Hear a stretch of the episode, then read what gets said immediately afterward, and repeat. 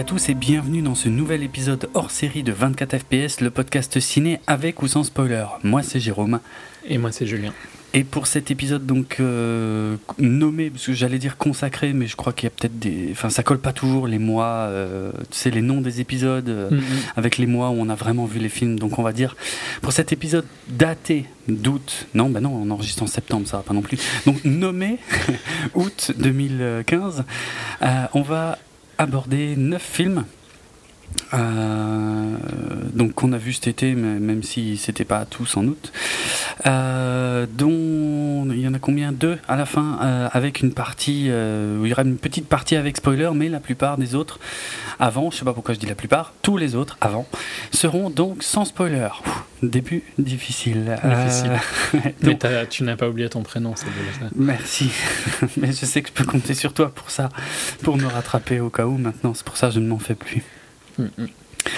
Euh, du coup, j'en étais où Merde. Ted, euh, oui, Ted 2. Donc, oui, la liste des 9 films que nous allons aborder. Euh, donc, euh, Ted 2, Agents très spéciaux, Code Uncle, mais très rapidement, rassurez-vous, parce que je pense qu'on en reparlera quand il sortira effectivement sur les écrans français. Euh, Anti-gang, euh, non, celui-là non. Putain, j'ai pas mis mes trucs dans le bon ordre. Trainwreck, euh, dont on reparlera certainement également quand il ressortira, euh, quand il sortira, putain, décidément, sur les écrans français euh, sous le titre de Crazy Amy. Euh, Deepan, We Are Your Friends, la, pa- la page ne chargeait pas, décidément, le tout nouveau testament, American Ultra, et on finira, comme promis, avec les quatre fantastiques dont il faut quand même qu'on parle un tout petit peu. Euh, donc voilà, de toute façon, on préviendra hein, quand on passera au spoiler, comme d'habitude, il y aura un signal et tout. Ok, dur. Euh, ouais. J'ai rarement autant ramé. Bon, eh ben, on s'y met avec euh, Tête 2. Donc toujours écrit et réalisé par euh, Seth MacFarlane après le succès surprise euh, donc du premier TED en 2012 auquel on avait consacré un épisode euh, que j'avais pas du tout aimé à l'époque. Mais, mais est-ce que tu veux faire un... avouer quelque chose? Je... Excellent, enfoiré. Je l'aurais pas dit comme ça.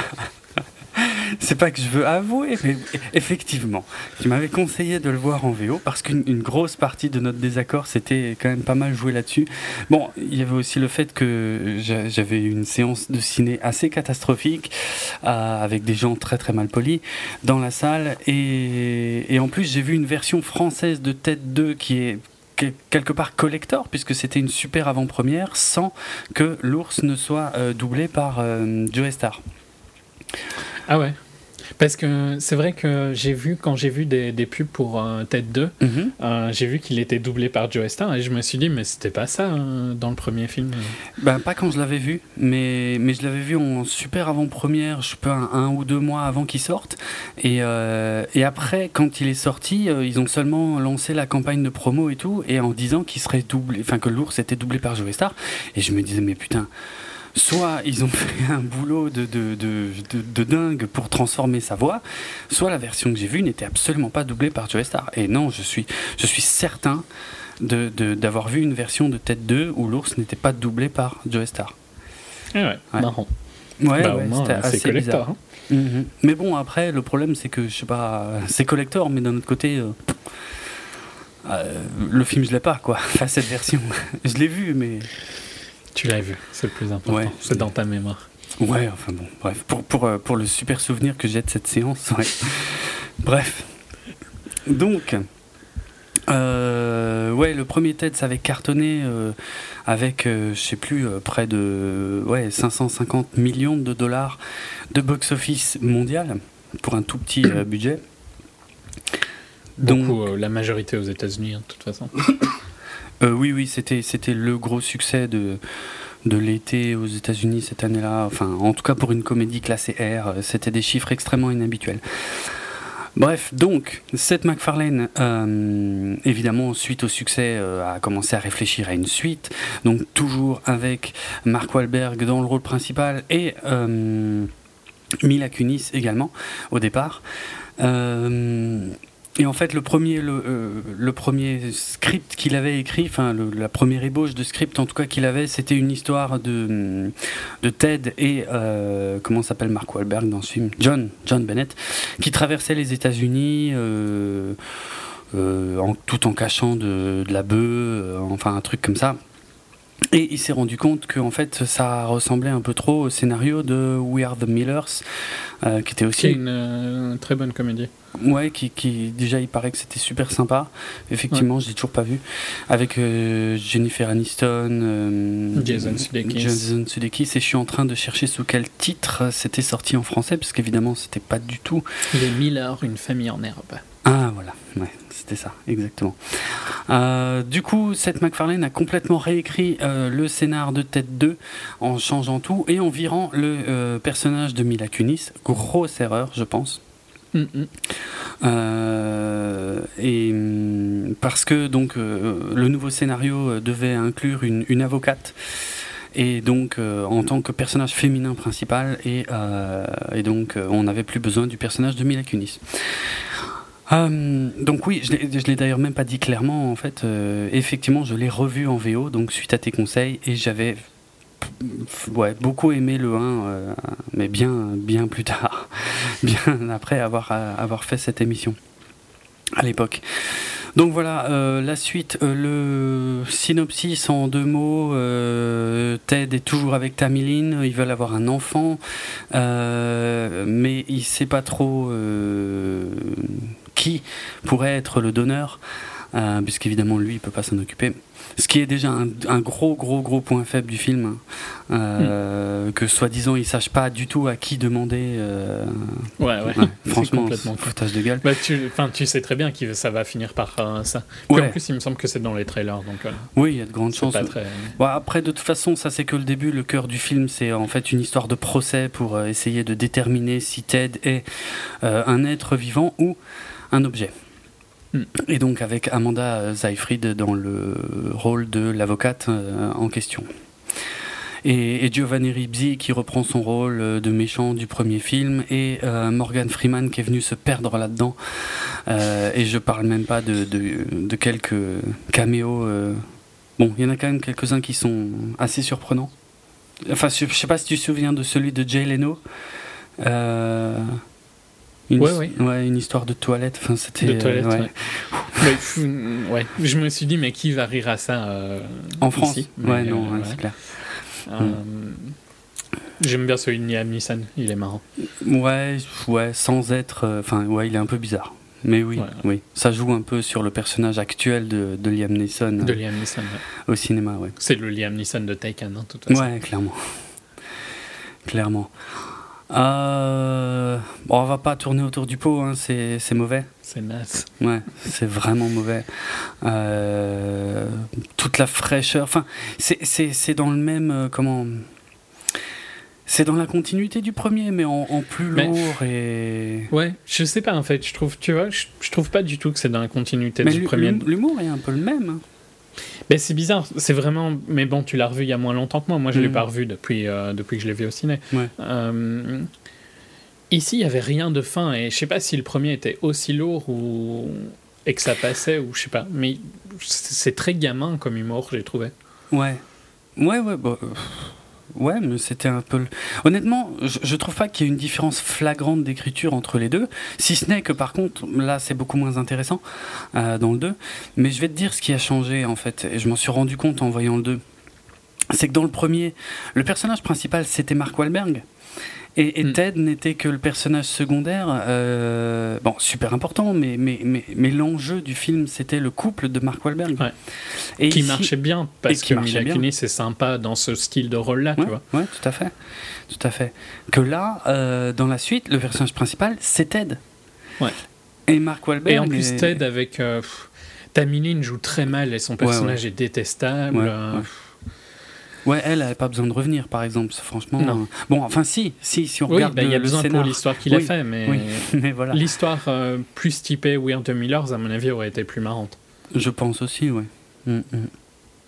C'est pas, ouais, c'est ni, ni intéressant ni drôle. Et surtout, à partir du moment où le procès commence, au bout d'une, je sais pas, une semble d'une grosse demi-heure de film, un truc comme ça, putain, le film retombe complètement. Autant la première demi-heure, c'est vraiment la première demi-heure qui est totalement dans l'esprit du premier film, je dirais. Mais une fois que le procès commence, franchement, euh, on s'en fout. Il y a un côté où j'ai l'impression qu'il veut faire un commentaire euh, social, tu vois, sur euh, que c'est possible. faire un commentaire euh, plus important que ce que le film dit, mais c'est pas sa place, quoi. Non. Et ça marche pas. Non, c'est clair. Euh, non, il euh, y a rien, il y, a rien qui marche. Et puis le. J'ai pas, j'ai pas vraiment ri à aucun moment. J'ai pas, j'ai peut-être souri deux trois fois, tu vois, genre avec Liam Neeson et d'autres moments avec Jelena. Ça m'a fait rire parce que ça sort de nulle part. Ouais, c'est clair. Mais c'est pas non plus super marrant. Non. Puis je trouve que, comme tu dis, le fait que c'est plus le perso principal, mais aussi le fait d'avoir, d'avoir fait partir Mila Kunis, ça le rend mais tout, euh, tout mou, le perso de Wahlberg. Il est déprimé pendant une grosse partie du film et c'est fatigant. Quoi. Ouais, c'est vrai. Oui, c'est vrai. Oui, ça, on n'y croit pas non plus d'ailleurs à cette connerie-là. Oui, c'est vrai. J'avais oublié. Et... Mm. Je trouve que le Amanda Seyfried, son perso est bizarre aussi. Il marche pas. Ouais, c'est pas. L'avocat ouais. Stoner, c'est un peu. Euh, ouais, c'est trop, quoi. C'est trop. Parce que, euh, oui, bon, tout ça, c'est dans les trailers. Mais effectivement, euh, à peine, il. Enfin, ouais, le premier meeting qu'ils ont, premier rendez-vous avec elle, elle sort le, le, banc, quoi. Ouais, c'est vraiment exagéré. C'est n'importe quoi. Pas naturellement ou quoi. Non, non, non. Il n'y a rien qui fonctionne, franchement. Hmm. C'était très, très décevant. Je sais bien que c'est difficile d'écrire des, des, suites de comédie. Hmm. Tu perds souvent la magie, mais vraiment, euh, ils auraient dû s'en passer. Ouais. Bon, ils se vautrent. Hein, euh, bon, ils, ils, perdent pas d'argent, mais ils se vautrent euh, à moins de 200 millions de box-office global. ils se plantent quand même méchamment, quoi. Puis s'est fait défoncer par à peu près toutes les critiques. À juste titre. Personne l'attendait, je pense. Non. Tout le, le, le, côté était passé. Mais j'aime bien, enfin, tu vois, ce style de comédie, comme Ted et tout, c'est des bonnes surprises et il y a beaucoup de il y a beaucoup de positifs du fait que c'est une bonne surprise. Et ça, ça marche jamais sur les suites à cause de ça. Bah oui, oui. Ouais, tu perds toute la fraîcheur, ouais. Non, à part, il y a quelques suites qui marchent, genre euh, 21 euh, Jump Street et 22 ah, Jump Street marchent assez bien. Mm, mm. Euh, ils ont réussi à garder euh, la fraîcheur du premier dans le deuxième, mais mm. c'est assez rare quand, globalement. Ouais. Ouais, ouais. Non, maintenant que voilà, j'ai vu, j'ai vu trois comédies de Seth MacFarlane au cinéma, Bon, c'est trois, trois films, quoi. Hein. Euh, bon, le premier que j'avais détesté sur le coup, mais qu'au final est, plutôt, plutôt cool. Euh, mais les deux autres, donc c'était. Euh... Million Ways to Die in the West. Eh ouais, mais je, suis en train de chercher le titre français qui n'avait rien à voir. Albert, à l'Ouest. merci. Albert à l'Ouest. Et puis Tête 2, euh, c'est à peu près le même niveau. Hein. Encore que. J'ai toujours pas vu un Million Ways to Die in the West. Il y avait de meilleurs acteurs il y avait, il y avait, il y avait beaucoup de gens euh, qui, qui, qui, sauvaient, enfin qui rendaient, c'est pas qui sauvaient le film, mais qui rendaient le film un peu plus supportable euh, mm. juste par leur présence. Mais euh, ouais, non, c'était quand même pas bon quoi. Et ici, ouais, il y a vraiment quelque chose qui manque. Et Mila Kunis joue beaucoup sur le. Ouais. C'était un perso important dans le premier. Hein. Je l'avais beaucoup dit. Oui, et il manque, il manque ici ce perso-là. Quoi. Mm, clairement. Et de toute façon, je trouve ça toujours stupide euh, quand tu as un premier film qui, dont l'enjeu principal est un couple euh, et que dans le deuxième film, ils, font, ils disent bon, finalement, on s'en fout, enfin voilà, on passe à autre ça chose. Ça casse un peu l'importance du 1. C'est idiot. Enfin, C'était pareil dans Kick-Ass, bon, pas tout à fait à la même échelle, mais c'était une des choses qui m'avait beaucoup déçu dans Kick-Ass 2. Euh, enfin, je l'avais déjà dit qu'on avait fait Kikas 2, quoi. Bref, dans la copine de. Je sais plus comment il s'appelait, enfin de Kikas dans le 2 euh, n'avait plus aucune importance alors que c'était un enjeu euh, super important dans le 1, quoi. Enfin bref, ouais, on a déjà été long, je trouve, en fait, sur Tête 2, franchement. Il n'y a pas de quoi, ouais. Non, on enchaîne. Hmm. Je vais être très très court sur The Man from Uncle ou Agent très spéciaux, c'est ça? Agent très spéciaux, Code Uncle, ou, enfin je crois que ce sera le titre français, ouais qui sort donc, euh, je sais pas, dans, dans, un mois ou deux en France, euh, mais qui est sorti depuis presque un mois ici en Belgique. Ouais, mi-septembre. En France. Euh, ok, donc dans, pas très très longtemps. donc on en reparlera sûrement parce que tu es quand même curieux de le voir. Ça reste un film de Guy Ritchie. Mais j'ai détesté. Donc si vous, hésitez à aller le voir, euh, moi j'ai pas du tout aimé. Je l'ai déjà dit en privé. Je trouve vraiment que la réelle est, super mauvaise. Euh. Les acteurs, à part euh, Alicia Vikander qui a quelques scènes un peu marrantes, sont, sont très bof. On dirait qu'ils sortent de pubs de pubs pour costumes. Je t'avais dit que les costumes de Sweet Supply, les pubs de Sweet ah Supply, une marque de costumes, euh, les mecs ressemblent exactement à Henry Cavill et Armie Hammer, c'est totalement ça. Euh, il y a un gros manque de de choix dans la direction de Guy Ritchie. Il, change tout le temps l'idée de, on dirait, il change tout le temps le son style de réalisation au fil du film. C'est super frustrant mhm. et euh, c'est sans parler du scénario qui est pathétique. D'accord. Mais on pourra en reparler quand le film sort en France et que tu l'as vu. C'était juste pour euh, donner un petit euh, conseil, euh, plutôt un déconseil Ok, agent très spéciaux, Code Uncle, dont on reparlera effectivement certainement. Et on verra. Dans un futur HS. Ouais, ouais, dans un HS pour le coup, a priori, si c'est aussi mauvais que tu le dis, oui. Tout à fait. Ouais, donc voilà, on reviendra dessus. Donc, adaptation de la série des agents très spéciaux. mais bref, on en reparlera. Ok. Donc on enchaîne, effectivement c'était rapide, mm. euh, avec euh, Anti-Gang, un film français que j'ai été voir euh, seul, sans qu'on m'oblige, réalisé par Benjamin Rocher. Je sens que ça va revenir ça. Le, côté seul sans qu'on m'oblige. Mais non. Passons, allons, enchaîne. Excellent. Je pensais même pas à ça. Excellent. Mais oui, t'as peut-être pas tort. donc... Euh, oui, réalisé par euh, Benjamin Rocher, qui se trouve être euh, en fait le remake d'un film anglais qui s'appelle The Sweeney, qui était lui-même la réinterprétation moderne d'une série des années 70 qui s'appelait aussi The Sweeney, donc sur la police anglaise à l'origine. et le film anglais, lui, date de 2012, donc il n'est pas super vieux. Donc Anti-Gang euh, avec euh, Jean Reno, euh, Alban Lenoir, Caterina Morino. c'est alors pourquoi est-ce que j'ai été voir ce film en fait? Je vais commencer par le début. J'ai été surpris par la campagne d'affichage du film en fait, qui euh, faisait des rapprochements avec euh, Heat ou L'arme fatale, et je me disais putain, euh, faut vraiment parce que c'est honnêtement, hein, c'est typiquement le genre de film que j'irais pas voir. mais ouais, je sais pas, je me suis dit faut, faut avoir des couilles pour faire ça, et, et, soit, soit c'est vraiment une grosse merde et puis c'est une belle arnaque, soit ok, il y a peut-être un truc, ok bon. Du coup, je me suis pas précipité pour le voir quand même. D'abord, j'ai lu quelques critiques. Euh, en tout cas de gens euh, dont je connais un peu les critiques en général, donc je, sais à peu près comment je peux me situer par rapport. Et, euh, a priori, ça va l'air pas trop mal. Donc finalement, je me suis dit, bon, bon j'ai aussi maté la bande-annonce, et par contre là, ça m'a pas du tout donné envie en fait. parce que ça avait l'air d'être une comédie un peu foireuse, enfin ça avait pas l'air super drôle en fait, donc je savais pas trop. Bref, j'ai été le voir. Euh, j'ai plutôt bien aimé. Je vais pas tourner euh, autour du pot euh, non plus à ce sujet-là. ça passe assez bien. C'est c'est un scénar de. Pour moi, ça pourrait être un scénar de téléfilm, hein, pour être franc.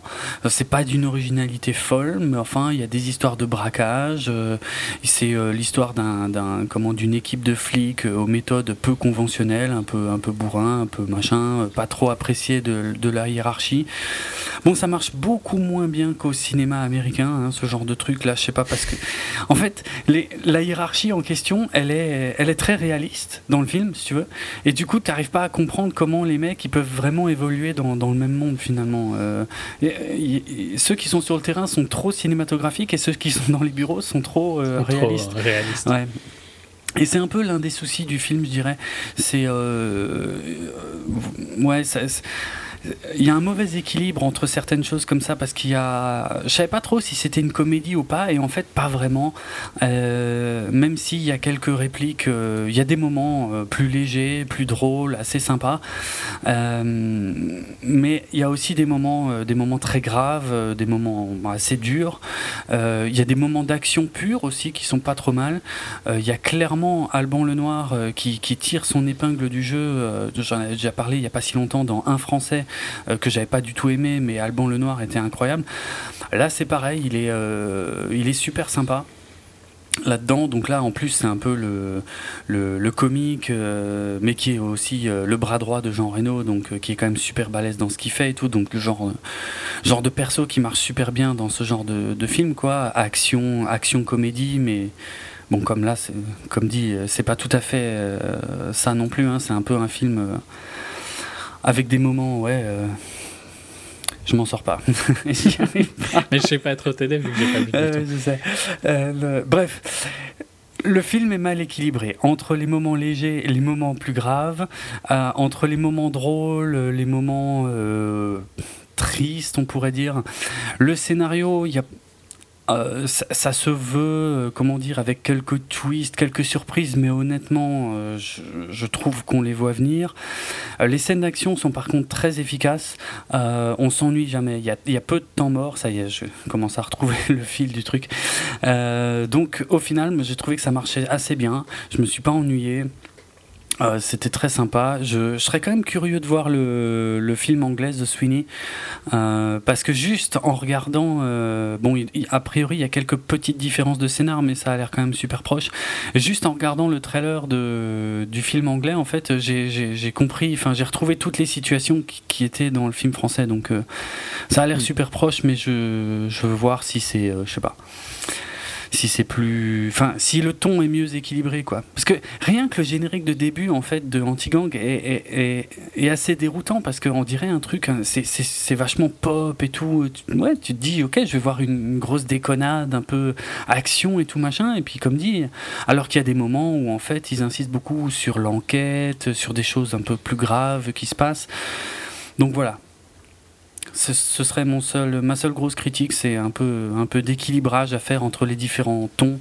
Mais sinon, euh, en fait, euh, plutôt, plutôt sympa. Plutôt positif. Ouais, ouais anti-gang. Ah, Jean Reno, je l'ai pas dit, mais par contre lui, j'ai trouvé un peu mou, euh, bizarrement. il a, il a une bonne présence et tout machin, une bonne prestance, mais je sais pas, un peu, un peu effacé quand même dans son jeu, un peu trop monolithique en fait pour être, euh, pour être intéressant. C'est dommage, il se fait un peu voler la vedette par, euh, bah, par un peu tous les autres persos. Euh, ouais, bizarre, Jean Reno. Je sais pas si, si, c'était fait exprès que ce soit comme ça, mais c'est.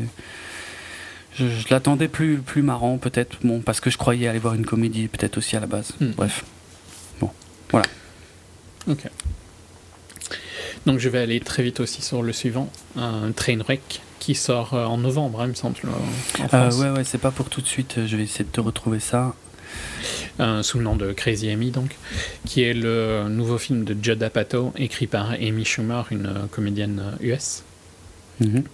Et je vais pas trop rentrer dans les détails parce que j'ai vraiment adoré et je vais sûrement insister pour qu'on fasse un épisode complet quand il sortira en France. D'accord. Mais c'est super fun, quoi. C'est je suis pas très fan de l'humour d'Amy Schumer à la base. Elle a une série qui s'appelle euh, qui s'appelle Inside Amy Schumer, euh, qui est pas spécialement éloigné de l'humour de Larry David et tout ça, où c'est un peu genre euh, le monde autour de moi a tort et c'est moi qui ai raison. C'est juste mhm. que de base, la, vie de Larry David est plus proche du bien, je pense. Donc c'est plus facile que j'apprécie ce style d'humour. Euh, dans plein de trucs, dans, dans Curb, il y a plein de situations où je me dis, bah oui, c'est Larry qui a raison et euh, mhm. les autres ont tort. Tu te dis la même chose, j'imagine. Oui, oui. Curb, euh, Curb Your Enthusiasm ou Larry et son nombril en français. Hmm. Dans Seinfeld, c'était un peu le même style d'humour. Hein, ouais, Ici, c'est un peu la même chose et je m'attendais pas à ce que ce soit aussi fun et j'ai pas, je me suis pas autant amusé au ciné depuis des années. Ah Donc, on en reparlera quand il sort. Effectivement, il sort le 18 novembre en, France. C'était pour le conseiller si jamais vous êtes euh, ailleurs qu'en France et que vous pouvez déjà le voir. Hmm. J'ai pas envie d'en dire plus, mais il y a plein de, il y a plein de, de caméos qui sont excellents. Enfin, c'est même plus que des caméos. Il y a le rôle de John Cena qui est excellent. Il y a LeBron James qui est, qui est pas aussi fan que Cena, mais qui a quand même un très gros rôle super important et qui est très fan. Tu sais qui est LeBron James vu que tu ne savais pas qui était Tom Brady. Ouais, disons, euh, ok, j'ai jamais regardé un match avec LeBron James, mais au moins je sais qui c'est. Oui. Enfin, ne me demande pas dans quelle équipe il joue. Hein. Non? Non. non, non, vraiment, j'en ai aucune idée. Euh, parce, que c'était quand même assez connu, euh, mais bon, c'est les Cleveland Cavaliers qui jouent. Ok. Euh, et il a joué au Miami Heat entre les deux. C'est connu parce que quand il a changé de Cleveland à Miami, ça a été tout un débat. Puis il est retourné à Cleveland depuis un an. D'accord. Bon, ouais, c'est pas le sujet du film. Non, vraiment un super fan et je le conseille très très très très fortement, mais je suis impatient qu'on en reparle, mais vu que c'est dans longtemps, on a décidé d'en reparler hmm. quand il sortait en France. Ouais. Euh, on peut enchaîner sur euh, un film français que je t'ai peut-être forcé à voir. Est-ce que c'est ça que je suis censé comprendre? Parce que tu n'as toujours pas voulu me dire si tu l'avais vu ou pas. C'est vrai, c'est vrai. J'avoue que j'ai gardé le mystère là-dessus, euh, puisqu'il est normalement question qu'on parle de Dipan de Jacques Audiard maintenant. Mais avant d'en arriver euh, là, euh, je, si tu me permets, je voudrais te citer en fait ce que ce que tu m'as dit. Euh, je crois que c'était il y a une semaine, enfin quand on avait enregistré Mission Impossible. Tu m'as dit, tu devrais voir. Comment ça un prophète. un prophète, voilà, de Jacques Audiard. Et si tu aimes un, prophète, il, se peut que tu aimes Dipan. Puisque je l'avoue, je n'ai vu strictement enfin jusqu'à il y a quelques jours, je n'avais vu strictement aucun film de Jacques Audiard. Euh, c'est honteux hein, quand même un peu, mais bon. C'est possible. je, dis ça, je dis rien. bon, et, et, pour finir la citation, tu, tu, tu, as ajouté que si j'allais pas le voir, j'étais viré de 24 FPS. je serais dans la merde dans ce cas-là. mais non. Alors, euh, donc, euh, j'ai pris mon courage à deux mains et j'ai regardé Un prophète euh, qui dure deux heures et demie. Ça, tu me l'avais pas dit, tu as eu bien raison. Je me le rappelais pas. 2h29. Bah oui, oui. On n'est pas à une minute près. Hein. Ah, quand même. Puisque je n'ai pas vu donc ni Regarde les hommes tombés, ni un héros très discret, ni sur mes lèvres, ni de battre mon cœur s'est arrêté, et histoire d'être complet, donc ni de rouiller d'os qui lui est sorti entre un prophète et Dipan. Euh, un prophète, ben, euh, j'ai plutôt bien aimé, je crois. c'est complexe, hein, Oui, mais ça l'est pour moi. Hein. c'est pour ça que j'ai du mal à, à, le retranscrire. Euh, non, disons que ce que, ce que j'ai apprécié sur un prophète, c'est que c'est clairement inhabituel. comme style, comme ton, parce qu'il y a des choses, oui, auxquelles je m'attendais pas vraiment dans le film. Mais c'est un film super efficace aussi, je trouve. Enfin, la, prestation de Tahar Rahim est, il est excellent. incroyable, ouais, c'est clair. Euh, ouais, je, enfin ouais, bon, bref, on va pas faire un prophète maintenant, mais je, disons que j'ai été surpris en fait. J'ai du mal à dire. ce qui m'étonnerait pas, tu vois, sans que tu, sans que tu me dises quoi que ce soit, hein, mais ce qui mm. m'étonnerait pas, c'est que tu aies trouvé qu'il y ait des longueurs et tout ça. C'est un peu euh, dans son cinéma, voilà, ça va être. C'est un peu typique du film d'auteur français aussi. Oui. Si on veut faire un cliché, tu vois, oui, un stéréotype. Euh. Mais euh, à côté de ça, ouais, je trouve que la réal est quand même superbe. Les, performances, que ce soit Tahar ou bien les autres, hein, ils sont aussi excellents. Il y a, il y a Nils Arestrup, il est excellent. Il y a Reda Kateb euh, qui, qui, a explosé depuis quelques années. Euh, mm. Enfin, tout, tout, le monde est vraiment super bon, je trouve, dans, dans Un prophète. Mm. Ouais, non, j'ai été surpris. Vraiment, je m'attendais pas à ça. Après. Euh, Ouais, j'ai des réserves sur deux trois trucs, mais comme dit, on va pas refaire un prophète maintenant. Euh, on va pas. Surtout que ça fait quand même six ans que je l'ai vu. oui, voilà. Euh, oui, je préférerais le revoir, tu vois, si tu veux en parler. J'imagine. J'imagine. Tu as vu un autre euh, Audiard ou aucun? Quand tu as vu un prophète, tu t'es peut-être dit, je vais regarder de battre mon cœur s'est arrêté. Non? Non. non, non, c'est pas à ce point non plus, non. Non, mais je me suis arrêté à ce que tu m'as dit. Tu m'as dit, si tu aimes un prophète, tu devrais essayer d'Ipan. Alors, j'ai vu un prophète. Je, je, me... je sens que tu n'as pas aimé Tipan. Non, j'ai pas aimé Tipan, je, peux, le dire euh, clairement. Mais, euh, mais, bon, même un prophète. Mais je me suis dit, euh, en même temps, je t'avais dit. C'est intéressant. Je t'avais dit que c'était plus dur Deepan qu'un prophète. Que t'allais plus apprécier un prophète que Deepan. Ça, j'en étais sûr, tu vois. C'est pour ça que je t'avais dit, si t'aimes déjà pas un prophète, c'est sûr que tu vas pas aimer mhm, Deepan. Mhm. Exact, exact. Euh, alors, Deepan. Bon, on va quand même attaquer le sujet avec deux trois euh, explications. Donc euh, Deepan qui a été hein, donc de Cannes 2015. Bah voilà, qui a été récompensé par la Palme d'Or cette année au Festival de Cannes, là où euh, un prophète, lui, n'avait eu que le grand prix du jury, excusez du peu. euh, plein de César aussi. Hein, oui, oui, non, beaucoup de, beaucoup de récompenses. Bon. Donc effectivement, il était, il était peut-être quand même temps que j'y jette un œil à ces trucs-là. Euh, et donc Dipan qui nous raconte l'histoire d'une famille avec de gros guillemets, en fait, de, de réfugiés donc de réfugiés du Sri Lanka qui se font. Alors je sais pas si c'est dans les trailers parce que j'ai pas vu de trailer, mais bon, c'est vraiment le tout début du film, euh, puisque c'est le, en théorie le mari, la femme et, la petite fille, mais en fait, ce sont trois personnes qui ne se connaissent pas, euh, mais qui se font passer pour euh, une famille pour pouvoir justement quitter le Sri Lanka et qui se retrouvent à vivre dans une dans une cité de la banlieue parisienne. Euh, avec avec un, petit background sur le fait que euh, le, comment le, mari de cette famille euh, entre guillemets encore une fois était faisait partie des tigres tamouls en fait donc des, séparatistes qui ont qui ont fait la guerre pendant je crois plus de 25 ans au Sri Lanka et beaucoup beaucoup de morts et et le conflit s'est terminé donc assez récemment et sentant venir la, la, fin de la guerre, donc il, il se barre et. L'acteur principal, euh, c'est un peu sa vie, hein. je sais pas si tu as lu. Oui, je, je, sais, ouais, a priori c'est assez proche de, de sa jeunesse, puisqu'il avait été enrôlé de force euh, dans les, dans les Tigres Tamouls quand il était jeune, effectivement. Ouais. Mais ça fait longtemps qu'il vit en France, en fait. Euh, ouais, presque 20 ans, je crois. Ouais. Mm. Et le, le, couple principal, en fait, c'est leur premier film tous les deux en tant qu'acteurs de cinéma. Euh, lui a déjà écrit des romans. Et elle, je crois qu'elle avait une petite formation d'actrice de théâtre. Mais c'était la volonté de Jacques Audiard de, de ne pas avoir d'acteur euh, professionnel, on va dire. Il y en a très peu mm. dans le film, en fait. Hein. Ouais.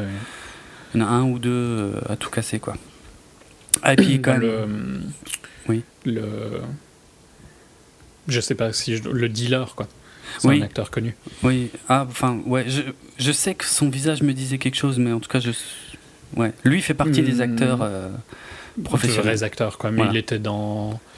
Euh, L'année dernière, il était dans Bodybuilder et il me semble que j'avais parlé de Bodybuilder. Oui, ça me dit quelque chose. Euh, il jouait, c'était le, le, rôle principal de Bodybuilder. Hmm. Euh, Sinon, euh, il, a, il, a, quand même tourné dans pas mal de films français. Enfin, je l'ai vu souvent au cinéma. Après, euh, je ne saurais pas te dire exactement quel film. Hmm. Euh, je sais plus où on en était. J'ai perdu. Moi, j'ai en gros fini sur la fiche technique du film. Hein. Hmm, hmm. Ben, il est, il est, enfin, moi j'ai quand même, je l'ai trouvé intéressant, tu vois, mais j'ai trouvé qu'il y avait des gros problèmes de, de rythme à, pas mal de moments du film. Mais pourquoi tu m'as envoyé le voir alors Je comprends pas là. C'est quand même là. Puis je t'ai quand même donné une porte de sortie. Est-ce que tu veux aller le voir euh, Putain, c'était un piège quoi en fait. Euh, franchement, je pensais que c'était génial. Mais t'as détesté ou bien Non, j'ai pas détesté, mais je me suis ennuyé quoi. Euh... Y a, mais il y a des moments forts quoi, tu vois. Il y a des moments où il y a beaucoup de tension, il y a des moments qui marchent très bien. Après, je trouve qu'il y a hum, un côté un peu extrême, comme des description de la, de la banlieue, quoi, on pourrait dire. Oh, euh, pas tant que ça, par contre. Ça, ça, ça m'a pas choqué. Ah, je trouvais que c'était vraiment exagéré, mais bon, peut-être que je vis pas dans le monde réel, hein, je sais pas. Je, non, franchement, euh, ça, j'ai pas de problème avec la crédibilité de ce que peut montrer le film, euh, de, de, de, la vie dans une cité un peu, un peu isolée, un peu, voilà quoi. Euh, zone de non-droit, comme, euh, comme bah on appelle ça. C'est intéressant si ça, paraît réaliste. Ça existe, franchement. Euh, je trouvais que ça avait l'air un peu extrême, tu vois, mais peut-être que. Et lui, je trouve qu'il joue bien. Après, la hmm? femme, je trouve qu'elle joue beaucoup moins bien. Ouais. L'enfant, ça va. Hein ouais, ouais la, la, petite, elle est vraiment bien, ouais.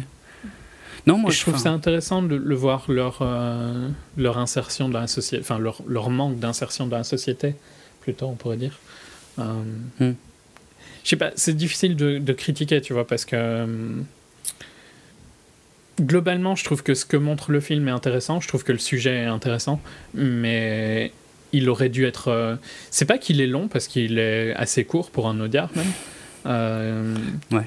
Mais il y a quand même un manque de rythme. Il y a deux trois moments où tu, tu, vois que ça aurait dû être coupé. Euh. Ouais, il y a 20 minutes de trop, je dirais à peu près.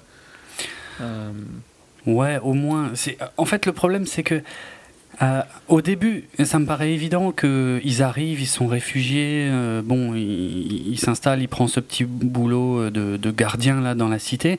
Euh, forcément, au début, c'est intéressant de montrer, ben voilà, comment comment ils s'intègrent tout doucement, ils, prennent leurs repères, ils sont forcément un peu largués. Et en plus, ils parlent pas du tout français au début, et puis ça, on voit qu'il y a une petite évolution. Mais je pense que passer au moins le premier tiers du film, on ne devrait plus avoir besoin de voir euh, toutes ces scènes euh, quotidiennes qui n'apportent plus rien au bout d'un moment en fait. Et il y en a finalement pendant tout le film, quasiment jusqu'au bout, et mm. c'est là que je me suis emmerdé. Alors que effectivement de temps en temps, tous les je sais pas euh, quarts d'heure ou un truc comme ça, il va se passer un truc super fort, super important, mais qui va, qui va vite retomber à plat parce qu'on va repartir sur dix bonnes minutes de, de quotidien inintéressant, j'ai envie de dire. Ouais, mais je pense que c'est pour un peu euh, ancrer le film dans un espèce de réalisme hein, qui, utilise ça. Hmm. Je, sais pas.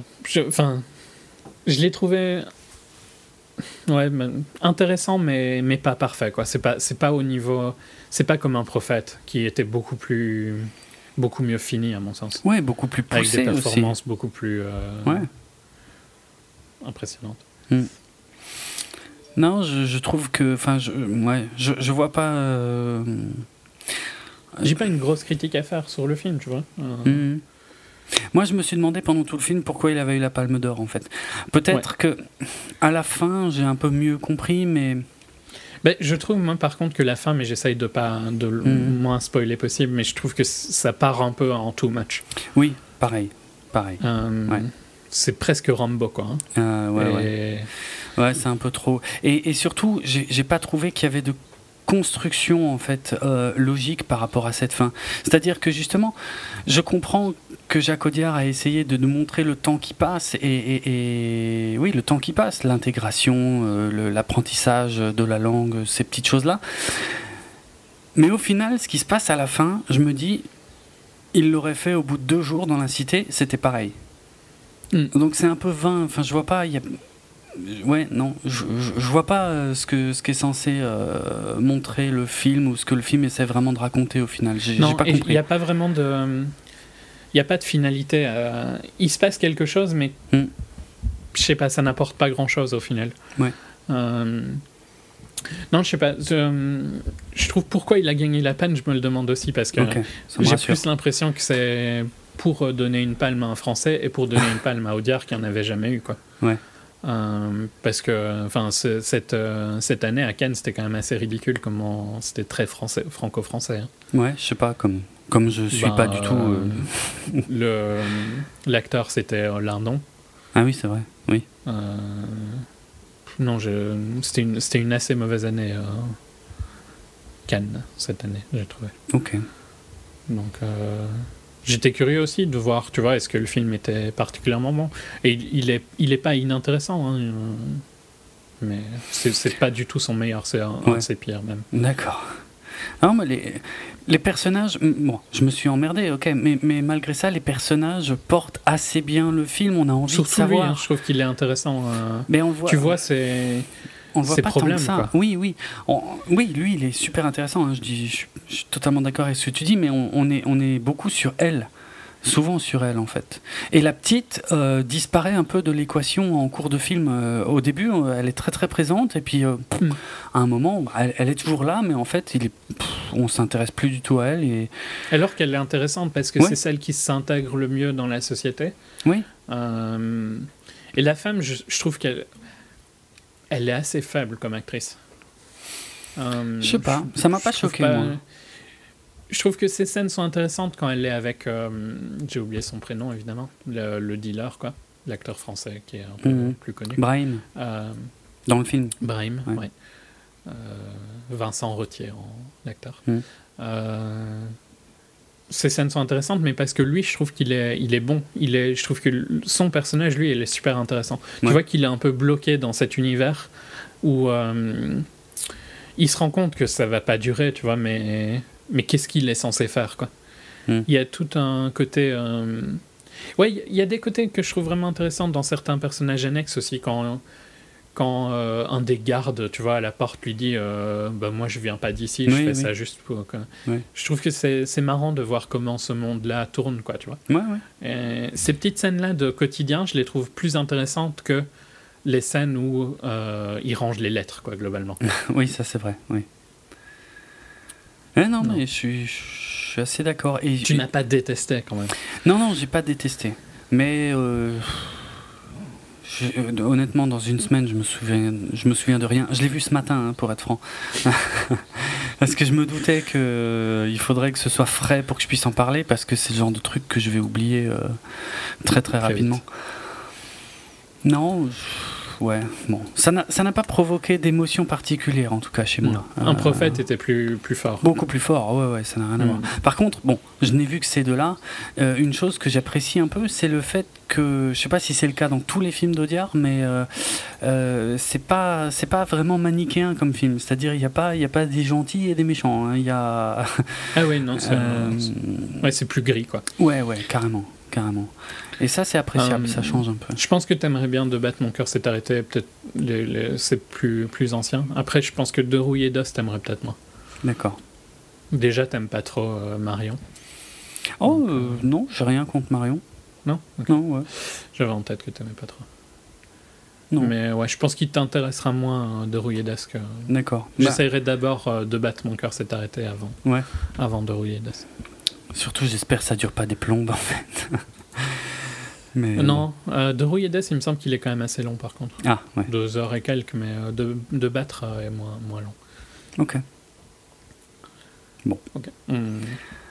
Fini Je, je crois, oui. Je tu le conseilles quand même ou pas? Ah non, moi non. non, vraiment pas, non.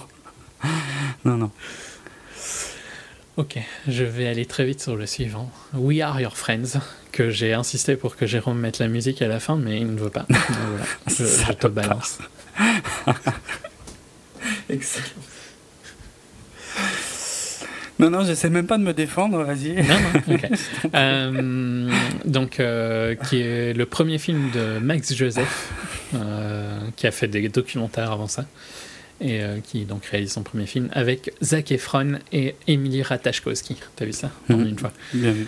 Bah, on a, on a quand même euh, soigneusement évité de dire les noms des acteurs de Dipan, hein. ce qui est pas très sympa. J'aurais pas pu. Si, mais si, attends, attends, j'essaye. Anthony Tassan, Jésus Tassan, lui joue le rôle de Dipan. Euh, bon là c'est un peu plus dur, j'espère je vais pas dire de conneries. Kalia Swari Srinivasan pour le rôle de la femme, Yalini, et Claudine euh, Vinasitambi pour le rôle de la petite fille, Ilayal. Ça va Ok. Bon, je suis pas trop mal sorti. Oui, très bien, bravo. plus, plus difficile que ce que, que Emily Ratajkowski. Ouais.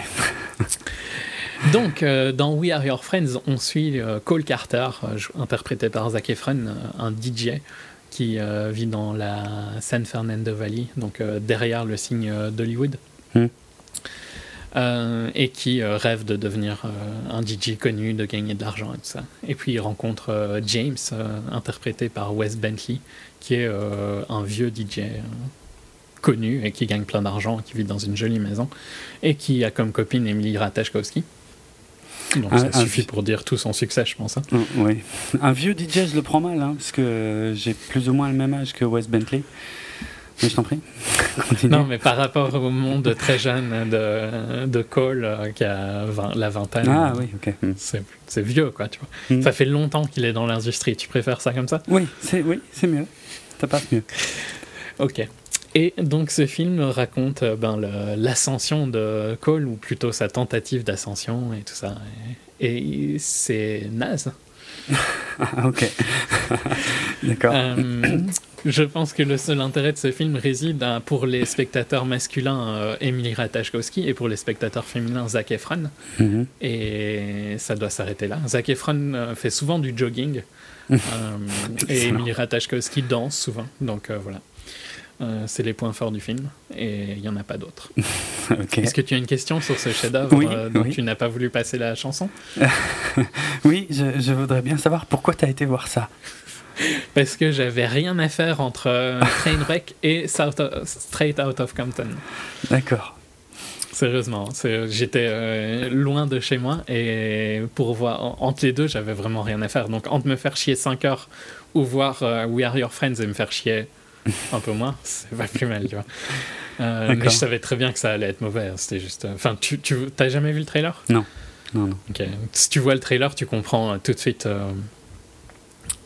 comment va être le film. De toute façon, je pense pas du tout que rien que pour au niveau musical, ça ne te plairait pas du tout. Mhm. Il y a tout, tout des. Il y a des monologues de, de Zac Efron où il, il explique comment être un bon DJ, c'est de trouver le, le bon beat, donc euh, tu dois ah euh, augmenter le beat pour euh, être pareil, enfin, pour comprendre les, la fréquence cardiaque des gens et c'est ce qui te permet d'être un bon DJ. C'est très scientifique. Hein. Ah, apparemment, il, y a, carrément des charts avec les, les, battements de cœur et tout ça. Hein. ah bon? ah ouais. c'est super scientifique. C'est mathématique comme film, faut pas croire. Ok. Non, non franchement, euh, je, sais pas quoi d'autre euh, que tu veux que je dise sur ce truc. C'est très mauvais, c'est juste. Euh, je l'ai vu, donc j'en parle. On n'avait pas beaucoup de films sur ça. Ouais, ouais. exact. Il y a... Mais par contre, ça m'étonne. Peut-être que tu vas aller le voir juste pour Emily Ratajkowski, je sais pas. Mais est-ce que je suis censé la connaître? Parce que là, tout de suite. C'est la fille de Gone Girl. La fille, oui, mais laquelle? Ah oui, l'étudiante, c'est ça. Ouais.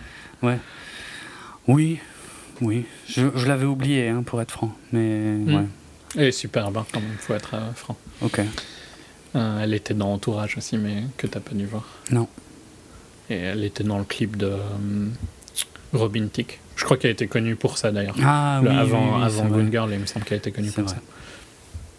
Oui. Ok. J'enchaîne sur le tout Nouveau Testament. Donc, le film réalisé et coécrit par euh, réalisé par Jaco van der Mel et, coécrit par Thomas Gunzig avec euh, Benoît Poulvard. Donc, euh, j'avais dit que je n'allais sûrement pas aller le voir avant le HS, et puis j'ai changé d'avis en fait. Mm. J'ai eu le temps plutôt. donc, un film belge. Hein. Jaco van der Mel qui est connu pour le huitième jour principalement. Oui. Et il avait fait Mister Nobody aussi en 2010-2009.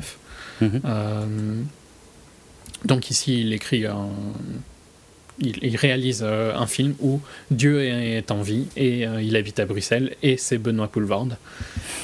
et ça se passe maintenant. Et sa fille, donc la sœur de JC, qui on dit jamais Jésus, hein, c'est JC. Ouais, C'est pas mal ça. Et elle, elle s'appelle EA, mais EA quoi.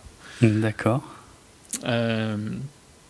Ea euh, n'est pas très contente de l'attitude de son père qui est méchant, qui fait des règles débiles du style, je pense que c'est dans le trailer, hein. sinon c'est dans les premières minutes du film, je ne spoil pas le, film, qui fait des règles du style, ben la tartine tombe toujours sur la, hmm. le côté où il y a la confiture, sinon c'est que la confiture était du mauvais côté.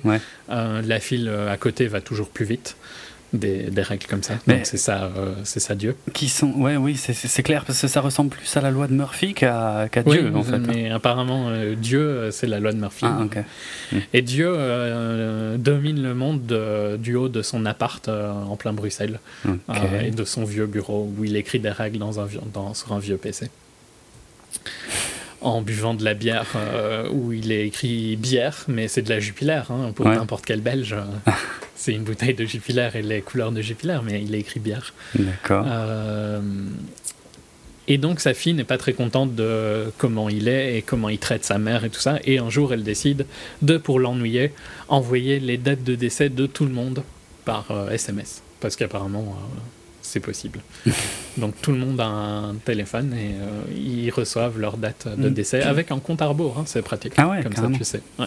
Je pense que tout ça, c'est dans le, trailer, non? Ah oui, c'est dans le trailer, ouais, Donc techniquement, ça installe une appli Ben apparemment, ouais. ouais. Dieu. Forcément. est comme ça. Bien sûr. Compatible tous les OS. Tout. Tout. Bon, ça c'est bien. Et instantanément partout. C'est des bons serveurs, tu vois. Bah, ouais, mais en même temps, Dieu est, omniprésent et omniscient. Voilà. Voilà.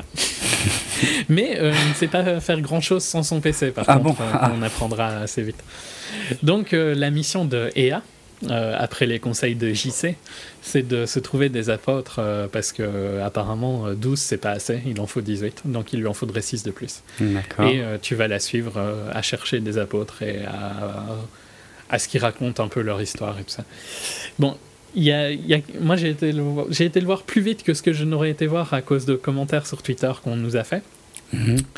Et je suis pas tellement d'accord. Je trouve pas que c'est atroce, mais je trouve pas non plus que c'est un grand film belge. Euh, il y a clairement un humour qui est qui est pas purement français, tu vois. Euh, joue le connard euh, et il est excellent dans son dans son rôle. Mais à côté de ça, il y a il y a pas mal de lenteur dans l'aventure d'Ea à chercher ses apôtres et tout ça. Y a, je trouve que quand il n'y a pas Poulvord, il y a, il y a un manque d'humour un peu. et je suis d'accord que c'est plus un film dramatique qu'une comédie. Mais il manque quelque chose quand Poulvord n'est pas dans les scènes, je trouve. Et. Ouais, c'est mon plus gros problème, c'est un peu ça, quoi. C'est. L'idée de base était fun, tu vois, je trouvais le... Et il y a des moments qui sont vraiment fun grâce à l'idée de base de savoir les décès et tout ça, les gens vivent complètement différemment. Mhm. Il y a des scènes avec les apôtres qui sont très très fun, il y a des scènes aussi qui sont complètement débiles, notamment euh, Catherine Deneuve qui... Euh, tombe amoureuse d'un gorille ou d'un orang-outan, je sais pas ce que c'est exactement. Un gorille, si j'en crois la bande-annonce. Ok, bah un gorille alors. Euh, ça a aucun sens, c'est beaucoup trop surréaliste. Je comprends pas. Je, trouve vraiment que ça, ça va pas dans le reste du film. Je suis d'accord parce que c'est un film qui parle de Dieu et de ses enfants et tout ça. Mhm. Et il y a clairement des miracles. Euh, mais c'est quoi Enfin, pourquoi, tu vois? C'est censé. Euh, c'est censé faire euh, rapport à quoi Qu'elle euh, euh, tombe amoureuse d'un gorille Je comprends pas du tout ce, truc-là. Ça, donne vraiment des scènes très très surréalistes. Je te parlais d'une série juste avant qu'on commence d'enregistrer. Man Seeking Woman, où il y a des scènes comme ça ultra surréalistes. J'avais un mhm. peu l'impression de, de, voir ça, tu vois. Ok c'est pas mauvais, mais c'est pas non plus. Euh, je sais pas s'ils si, en font tout un, un, blabla en France comme ils font ici. Non, je crois pas, non. Il me semble pas. Hein. Mais ici, c'est assez intense quand même. Ah ouais Et d'ailleurs, l'auditeur sur Twitter avait dit que dans sa séance, il y avait plein de monde. Moi, il n'y avait pas trop de monde, mais c'était en pleine après-midi. Euh, hmm. C'est logique, quoi. Ici, tout le monde parle de ce film-là. Quoi. Ah Donc euh, c'est un peu le cas des films de, de Poulvord en général, et puis en plus euh, Jaco Van il est quand même connu. Euh, mais je trouve pas qu'il je trouve pas qu'il vaut le hype qu'il subit ici. Ok.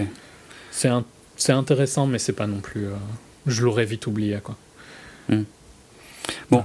Je me rends compte que je suis pas toujours non plus super indiqué pour, pour te dire, pour savoir te dire si, si on en parle beaucoup euh, en France, parce que, étant donné que je regarde absolument pas la télé et que j'écoute peu la radio. Euh, mais moi, j'écoute, je regarde pas la TV non plus, euh, j'écoute la radio, mais j'en ai pas entendu parler à la radio, mais c'est surtout les gens m'en parlent. D'accord, ok. dans le sens, est-ce que tu as été voir ce film-là, vu qu'ils savent bien que je vais souvent au ah, ciné hmm. Ça leur paraît bizarre que j'avais pas encore été voir le tout Nouveau Testament. Ok.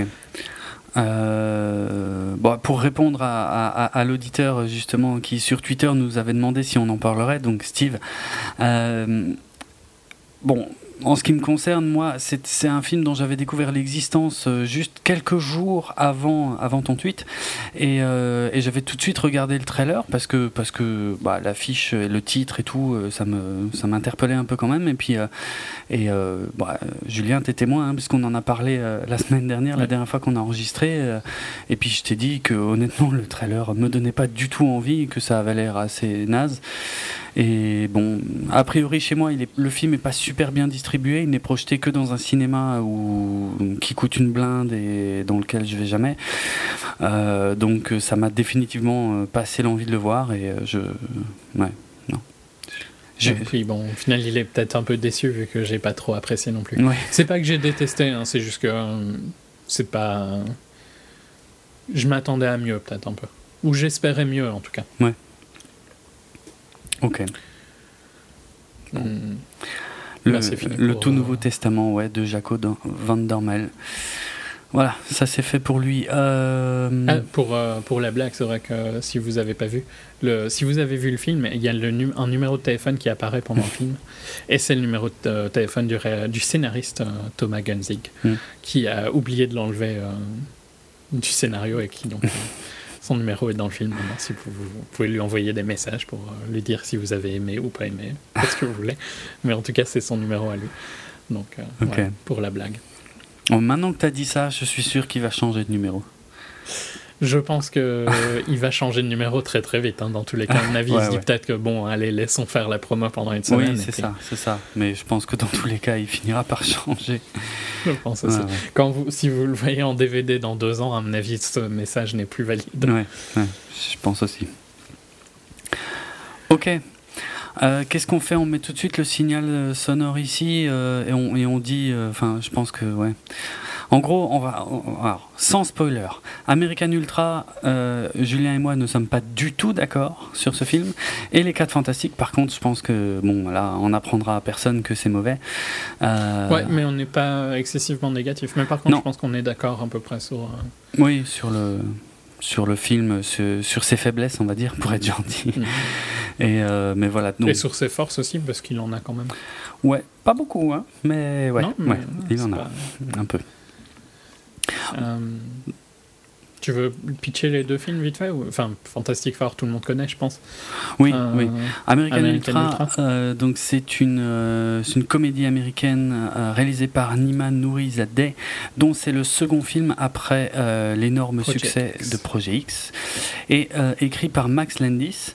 Donc, je sais pas si c'était ironique ou pas, succès, mais pour le coup qu'il a, pour, pour son coup, il n'était pas si mauvais que ça. Hein. Ah, euh, je sais, j'ai pas vu euh, Projet X. Euh, je sais que ça a fait un carton, mais honnêtement, je l'ai. Ah ok, parce que je savais pas si c'était ironique ou pas quand tu disais un carton. Non, non. Parce que c'est pas des chiffres énormes, mais c'était ah un très petit budget, donc c'est 100 millions, quoi. D'accord.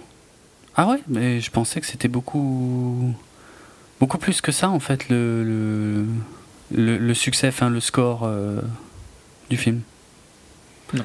Ah ok, donc c'est pas un, excellent film, hein, Projet X. ouais. Ouais, c'est sans plus. Quoi. Enfin, c'est une, euh, c'est sur une soirée euh, ouais, ouais, qui avec des, des jeunes. Quoi. Part dans tous les sens, ouais. Ah ok, c'est juste le ratio en fait euh, qui était. Le ratio est assez intéressant. Ah d'accord. Ah non, moi je pensais vraiment que ça avait fait des chiffres de malade parce que putain, ils en avaient fait un tel plat à l'époque.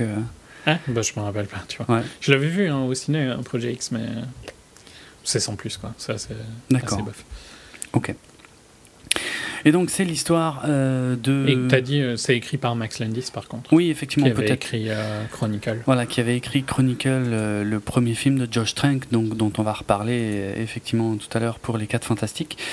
Et qui est le fils de John Landis. Oui, j'ai complètement oublié de le dire, mais effectivement oui oui c'est vrai. et c'est l'histoire, donc là c'est vraiment juste histoire de faire le pitch rapide, puisqu'après on, qu'est-ce qu'on fait euh, Le signal sonore, on l'a toujours pas eu là, donc je sais pas. Non, non, non. Ok, on est d'accord. Vite le pitch, comme ça on peut dire à chacun notre avis dessus. D'accord, donc c'est l'histoire de Mike, euh, euh, qui est un, petit gars sympa, qui vit dans une petite ville où il se passe pas grand chose, qui fume des joints, et qui vit avec sa copine Phoebe. donc Mike, interprété par Jesse Eisenberg, Phoebe, interprétée par Kristen Stewart. Euh, jusqu'au jour où, euh, en fait, il s'avère que Mike est un ex-agent de la CIA euh, surentraîné, surformé, un agent dormant, un agent dormant. Voilà, oui, c'est oui, c'est mieux dit comme ça, effectivement. Un agent dormant que, que la CIA décide d'éliminer, puisque c'est un programme qui n'est plus, je sais pas, plus d'actualité ou un truc comme ça. Et et donc ils envoient des mecs, euh, bah pareil, surentraînés pour le défoncer. Et, lui, ben, il sait pas pourquoi, mais euh, il les démonte les uns après les autres et ainsi de suite. Euh, c'est censé être drôle, c'est censé. je sais, je vais. tu trolles déjà. Oui, c'est ça, j'inclus ça au pitch. c'est censé, il est censé y avoir plein d'actions, des rebondissements, et, honnêtement, c'est complètement nul. Mais voilà. Je suis pas du tout d'accord. Je comprends pas pourquoi, parce que. C'est un. c'est un des films que j'ai bien aimé cet été, hein, sincèrement. Mais je, putain, vraiment, je, je me suis emmerdé en voyant ce truc. le, le, pitch de base, euh, ce qui a été, il est vendu un peu comme un stoner born. D'ailleurs, euh, tu n'as pas dit le nom de la ville, mais la ville s'appelle Limen, comme euh, Doug Limen. mais ah tiens, je me demandais, j'ai oublié de faire la recherche, mais je me demandais si c'était fait exprès en fait. Ils le disent pas, mais vu comment Max Landis arrête pas de référencer tout et n'importe quoi, mm, mm. ça m'étonnerait que ce soit pas volontaire. Quoi. Ouais. Ouais, donc c'est une euh. mauvaise parodie stoner de Bourne. Ouais. Mais je trouve pas du tout que ce soit une mauvaise parodie. Mais c'est Je trouve que le... ça marche pas. ouais, non, je suis pas du tout d'accord avec le fait que ça marche pas. Je trouve que la, la relation entre, euh, entre Mike et euh, Phoebe fonctionne super bien. J'adore les deux acteurs, ça, ça doit aider. Je trouve ça fait partie de mes, sur cette génération-là, ça fait partie de deux de mes acteurs préférés. Ouais, ils sont. Tu les avais vus dans Adventureland, il me semble que tu, les aimais bien, non dans Adventureland? Ah ouais, ouais, ouais. Donc ils étaient déjà à l'affiche ensemble dans Adventureland sorti en 2009.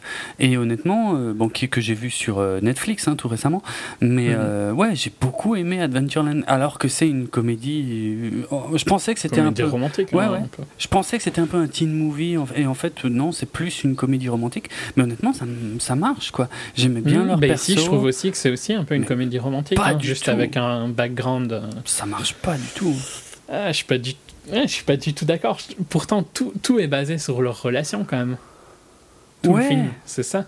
Mais il y a rien, il y, a rien qui fonctionne. Je sais pas. C'est lui, il est, il est trop stoner euh, pour être crédible à chaque fois qu'il démonte euh, quelqu'un.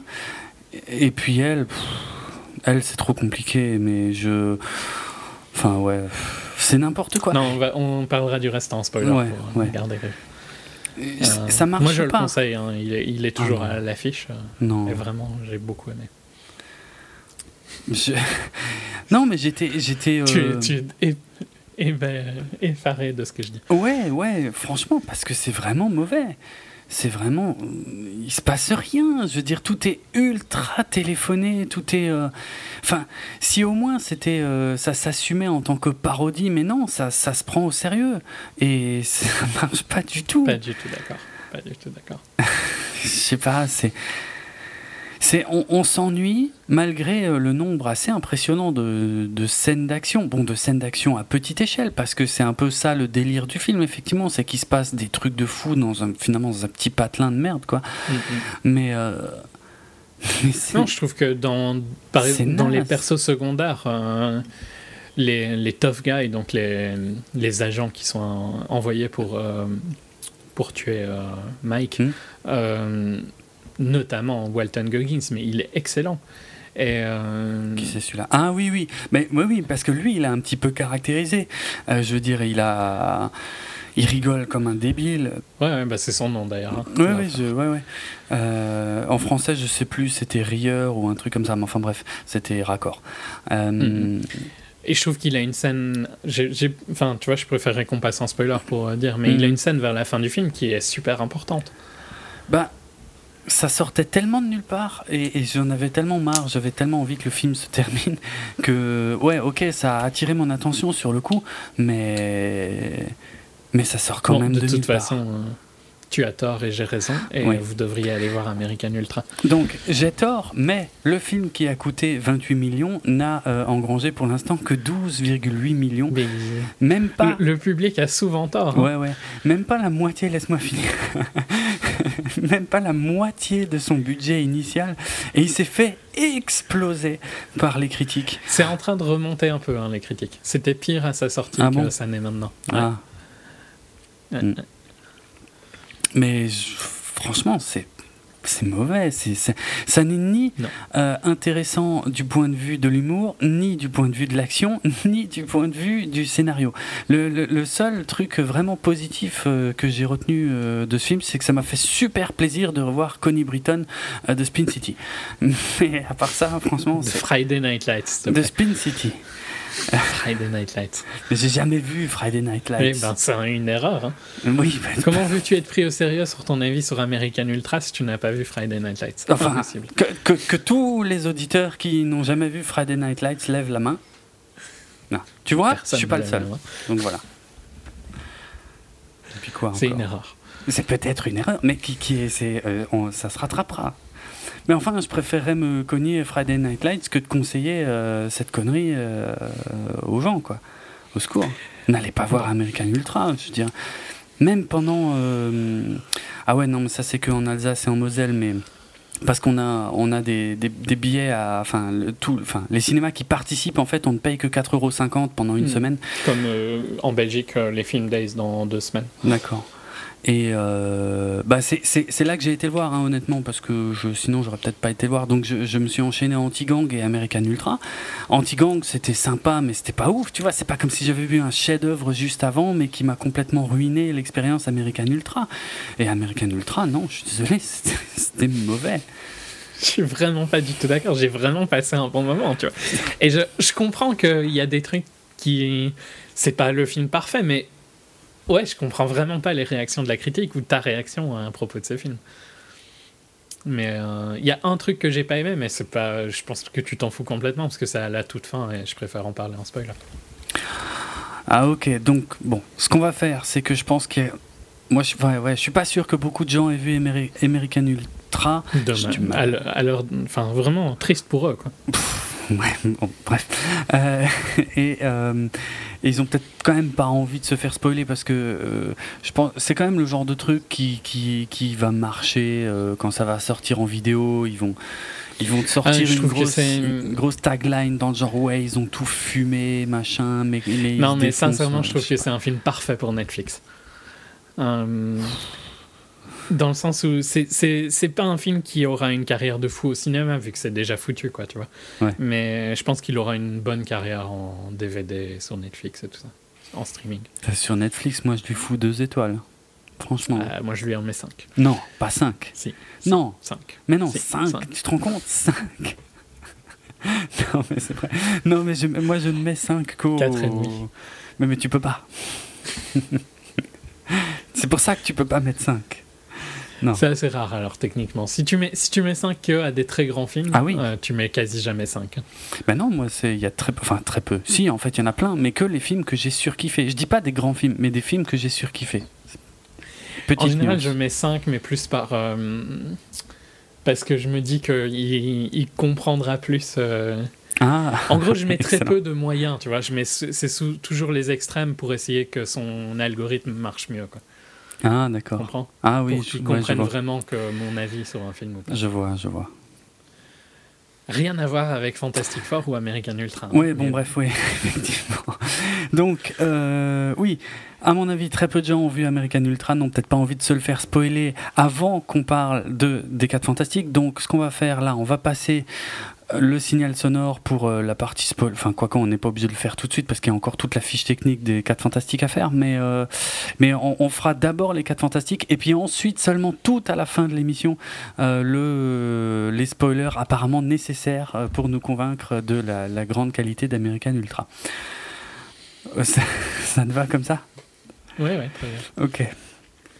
Bon, ben, on peut passer aux 4 fantastiques, on n'est pas encore dans la partie spoiler, même si, comme dit, euh, ici c'est moins grave. Alors, euh, les 4 fantastiques créés dans les comics en 1961 par. Jack Kirby. Et. Et Stanley. Voilà, c'est facile, franchement. Mais un jour, euh, il y aura un piège. Mais... Je me doute. euh, ouais, bon, ouais. C'est la première équipe, en fait, euh, créée par Stanley et Jack Kirby.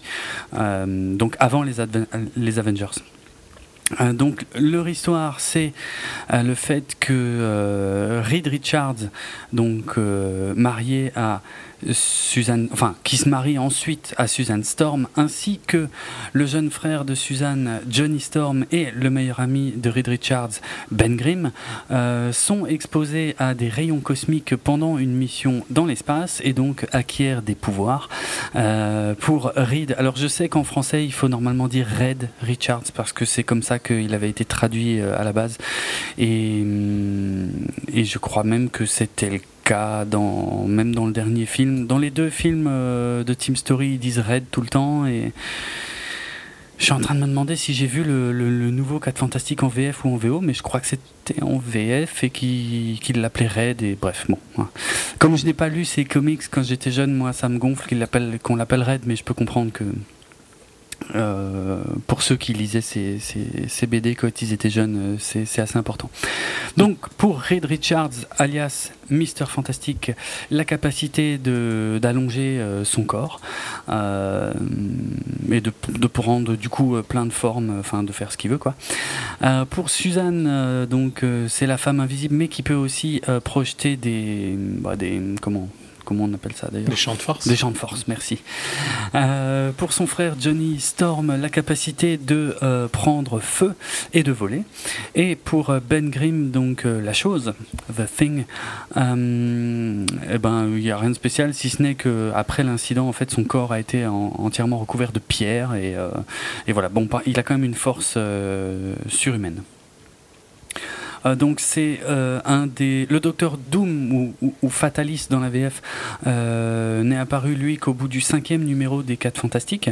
Mais bon voilà c'est c'est leur ennemi c'est leur ennemi principal et c'est pour ça qu'il est aussi dans la plupart des films. Et je dirais que ça a été, je vais pas faire trop long, hein, pas comme d'habitude en tout cas, mais euh, euh, c'est, ça fait partie quand même des, personnages emblématiques, de certains des personnages emblématiques de chez Marvel. Euh, bon, ils ont, ils ont quelques spécificités effectivement par rapport aux autres, notamment le fait que eux, leur identité est connue. du grand public puisqu'ils habitent à New York dans le Baxter Building et que voilà les gens savent qui ils sont ils savent où les trouver et je trouve que c'est un aspect euh, bah ouais, qui, les, qui les différencie clairement euh, du reste. Bah, mm-hmm. Notamment, euh, ça leur donne un rôle, bon, ce ne sera pas le cas au cinéma, mais dans, dans le fameux arc Civil War, puisqu'ils ont, ils ont des idées différentes à ce sujet, mais enfin bref. Oui, vu que c'est le sujet de Civil War, c'est un peu d'être euh, public ou pas. Voilà, absolument. Mm. Bah, je trouve ça intéressant de, que eux aient leur mot à dire aussi, puisque eux sont publics depuis euh, le début en fait. Le début, mm. ouais. Et euh, ils ont une dynamique aussi assez intéressante puisque c'est une dynamique de famille. mais je pense que les liens, enfin, je sais pas s'ils ont énormément travaillé là-dessus au départ, mais en tout cas, ils ont eu la chance de créer des liens qui, qui leur permettent d'explorer de, finalement énormément de choses puisqu'on a les liens de couple, on a les liens de, de, comment entre frères, et sœurs, on a les liens d'amitié. Euh, on a les liens euh, du coup de, de, beaux-frères aussi, et puis de, de gens qui doivent apprendre à se supporter également entre, entre Johnny et Ben, euh, ce qui n'est pas forcément évident au début. Enfin bref, je trouve ça assez malin et en tout cas, je comprends que ce soit euh, l'un des, mm, l'une des équipes de super-héros les plus célèbres de, chez Marvel. Voilà, je ne veux pas aller beaucoup plus loin sur le. Qui a eu euh, des adaptations hein, totalement. Alors justement. Sublimes. Ouais, j'y arrive. Euh, j'y arrive. En fait, il y a le nouveau euh, 4 Fantastiques qui vient de sortir donc par Josh Trank, qui est en fait le quatrième film consacré aux 4 Fantastiques, puisque le premier date des années 90. Alors je vais essayer d'être assez court là-dessus, mais en gros, euh, c'est en, en, 83 en fait un, un producteur allemand, Bernd Eichinger, euh, qui a acquis euh, donc enfin. Il a rencontré, il a, il a, voulu acquérir les droits des 4 Fantastiques en 83. Il les a eus finalement en 86, donc avec euh, sa société de production euh, Neue Konstantin, puisque c'est allemand. Je le prononce euh, comme là-bas. Et Bon, ce qui s'est passé, c'est que les, droits, en fait, début des années 90, les, droits arrivaient un peu en fin de course. Donc, comme c'est encore le cas aujourd'hui, hein, si euh, un film est fait, il conserve les droits. S'il n'y a pas de film, il conserve pas les droits. Du coup, euh, donc ce fameux euh, Bernd Eichinger euh, s'est dit à un moment donné qu'ils m'ont demandé de faire un film, mais ils n'ont pas dit qu'il devait forcément avoir un gros budget. C'est lui qui l'a déclaré dans des interviews beaucoup plus récentes. Hein. Euh, donc il a demandé à un spécialiste du petit film, euh, petit budget, euh, mais un peu fantastique pour le coup, donc le fameux Roger Corman, de lui produire un film pour un budget de 1 million ce que Roger Corman a fait. donc le film est réalisé par un certain Holly Sasson avec, ouais, je sais même pas si ça vaut le coup de dire les noms des acteurs. Euh, j'en connais aucun. Bon, ce qui est intéressant sur ce film, en fait, c'est que il y a eu un début de campagne de promo du film avec des posters, avec des bandes annonces qui ont été projetées dans les cinémas, avec une tournée avec les acteurs et tout. Mais au final, le film n'est pas sorti. n'est jamais sorti. Alors là-dessus, les avis diffèrent. Euh, du côté de Stanley, par exemple, lui euh, est persuadé que le film n'a jamais, euh, comment, n'était jamais censé sortir et qu'il a été fait uniquement pour pour garder les droits. Du côté du producteur allemand, lui dit que non, non, qu'il pensait bien le sortir, mais qu'il y a eu des problèmes. Enfin bref, bon. Il est jamais sorti. mais il est maintenant quand même dispo sur le net pour ceux que ça intéresserait. Euh, en très mauvaise qualité, hein, c'est-à-dire en VHS euh, RIP, euh, on va dire. c'est très mauvais. je ne vois pas comment le dire autrement. c'est vraiment c'est super cheap. Après, il y, a quand même deux trois trucs. Je veux dire, visuellement, les 4 fantastiques pour l'époque. Hein, soyons bien dans le contexte. C'est pas si mal. Je veux dire. Bon, euh, les, pouvoirs et tout ça, par contre, c'est vraiment assez merdique. C'est euh, vraiment des, moyens de toute façon, et ça se voit de, série télé, quoi. Et même mm-hmm. euh, la série télé The Flash, que, j'aimais beaucoup à l'époque, mais que j'ai essayé de revoir récemment et qui, en fait, ça a été un peu pénible. C'était mieux. Mais c'est du même style en fait. C'est plutôt dans ce ton-là. Ça ressemble pas du tout à un film. Ça ressemble à un épisode de série télé euh, long. Euh, bref. Bon, Marvel a fini par euh, racheter les droits parce qu'il faut savoir que tous les films des 4 Fantastiques qui ont été produits depuis continuent d'être coproduits par cette boîte allemande, donc qui quelque part a, quand même bien joué son coup au final. Il y a un docu hein, sur le, le, film de, de Corman. Euh, c'est vrai Qui est en train d'être. Euh, ah, qui est en train, ah, d'accord. Ouais. Mais il y a un trailer sur le docu, je crois. Ouais. Parce que je pense qu'ils font un crowdfunding pour le, le sortir. Ah, ok. Euh, il s'appelle Doom, the, Story of Corman ah, Fantastic oui. Four. Ça me dit quelque chose, effectivement, maintenant que tu le dis. Oui, oui, je crois que j'avais vu passer ça, mais je n'avais pas, pas regardé ce, ce trailer. Ok. Bon, ce serait sûrement intéressant d'avoir la je sais pas, une version. Leur version. Ouais, leur version, hmm. Mais bref, euh, fin des années 90, euh, donc euh, Marvel. Enfin, surtout étant donné que d'autres studios étaient intéressés par le fait de pouvoir faire des films consacrés aux 4 fantastiques, Marvel a donc payé Constantine Film pour récupérer les droits pour, et surtout pour racheter toutes les bandes. Euh, alors il y a un montant qui circule, ce sera apparemment 250 000 dollars. Euh, et ils auraient détruit donc toutes les bandes euh, avec donc pour intention de réaliser un nouveau film. Alors. en 95 en fait, c'est le studio Fox hein, qui a eu droit au droit je cherchais un moyen de l'éviter, mais j'ai pas pu. Au droit euh, sur les 4 fantastiques. Donc la Fox a embauché Chris Columbus, dont on a parlé il y a pas si longtemps avec Pixels, euh, pour euh, faire ce film en 95.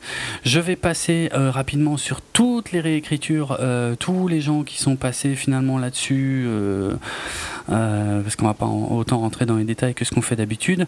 Au final, euh, un des derniers, et ça, ça m'étonne énormément, mais j'ai vérifié l'info pour être sûr que c'était pas un homonyme. L'un des derniers à avoir coécrit et réécrit euh, le film, c'est un certain Mark Frost. Et je tiens à dire aux fans de Twin Peaks que oui, c'est bien le même Mark Frost, euh, co-créateur de Twin Peaks, qui a également coécrit les deux films des quatre fantastiques des années 2000. Ouais. Ah, dur. Hein, ouais, ouais, c'est chaud. Hein. ça fait bizarre. Euh, Il faudrait mieux qu'il reste à la TV, je pense. C'est probable, ouais. Encore que, attends, parce que moi j'ai des nuances à apporter à ça. Euh, donc, deux films réalisés, eux, par euh, Kim, Team Story. J'ai vraiment du mal.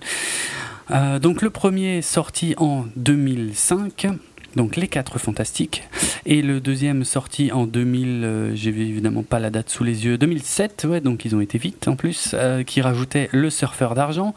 Le casting, euh, Johan Gruffud en tant que Reed Richards, Jessica Alba évidemment sous Storm, Chris Evans en Johnny Storm avant qu'il ne double de volume et qu'il devienne Captain America, et Michael Chiklis dans le rôle de Ben Grimm. Donc pareil, pas son plus mémorable non plus. Sans oublier évidemment Julian McMahon euh, en tant que docteur Von Fatalis, ou plutôt euh, Von Doom, parce que j'ai, pareil, n'ayant jamais lu les BD quand j'étais môme, euh, j'ai beaucoup de mal avec les noms français. Tandis que le surfeur d'argent, lui, était doublé par Laurence Fishburne dans le second film. Et je ne parlerai pas de l'apparence de Galactus, qui, d'une créature gigantesque dans les comics, est devenu un nuage dans le film. Ça ne te plaisait pas? Euh, non, mais je comprends. Mais, euh, bon, comme dit, je suis pas très attaché aux matériaux d'origine, mais euh, par contre, je comprends que les fans aient gueulé, quoi.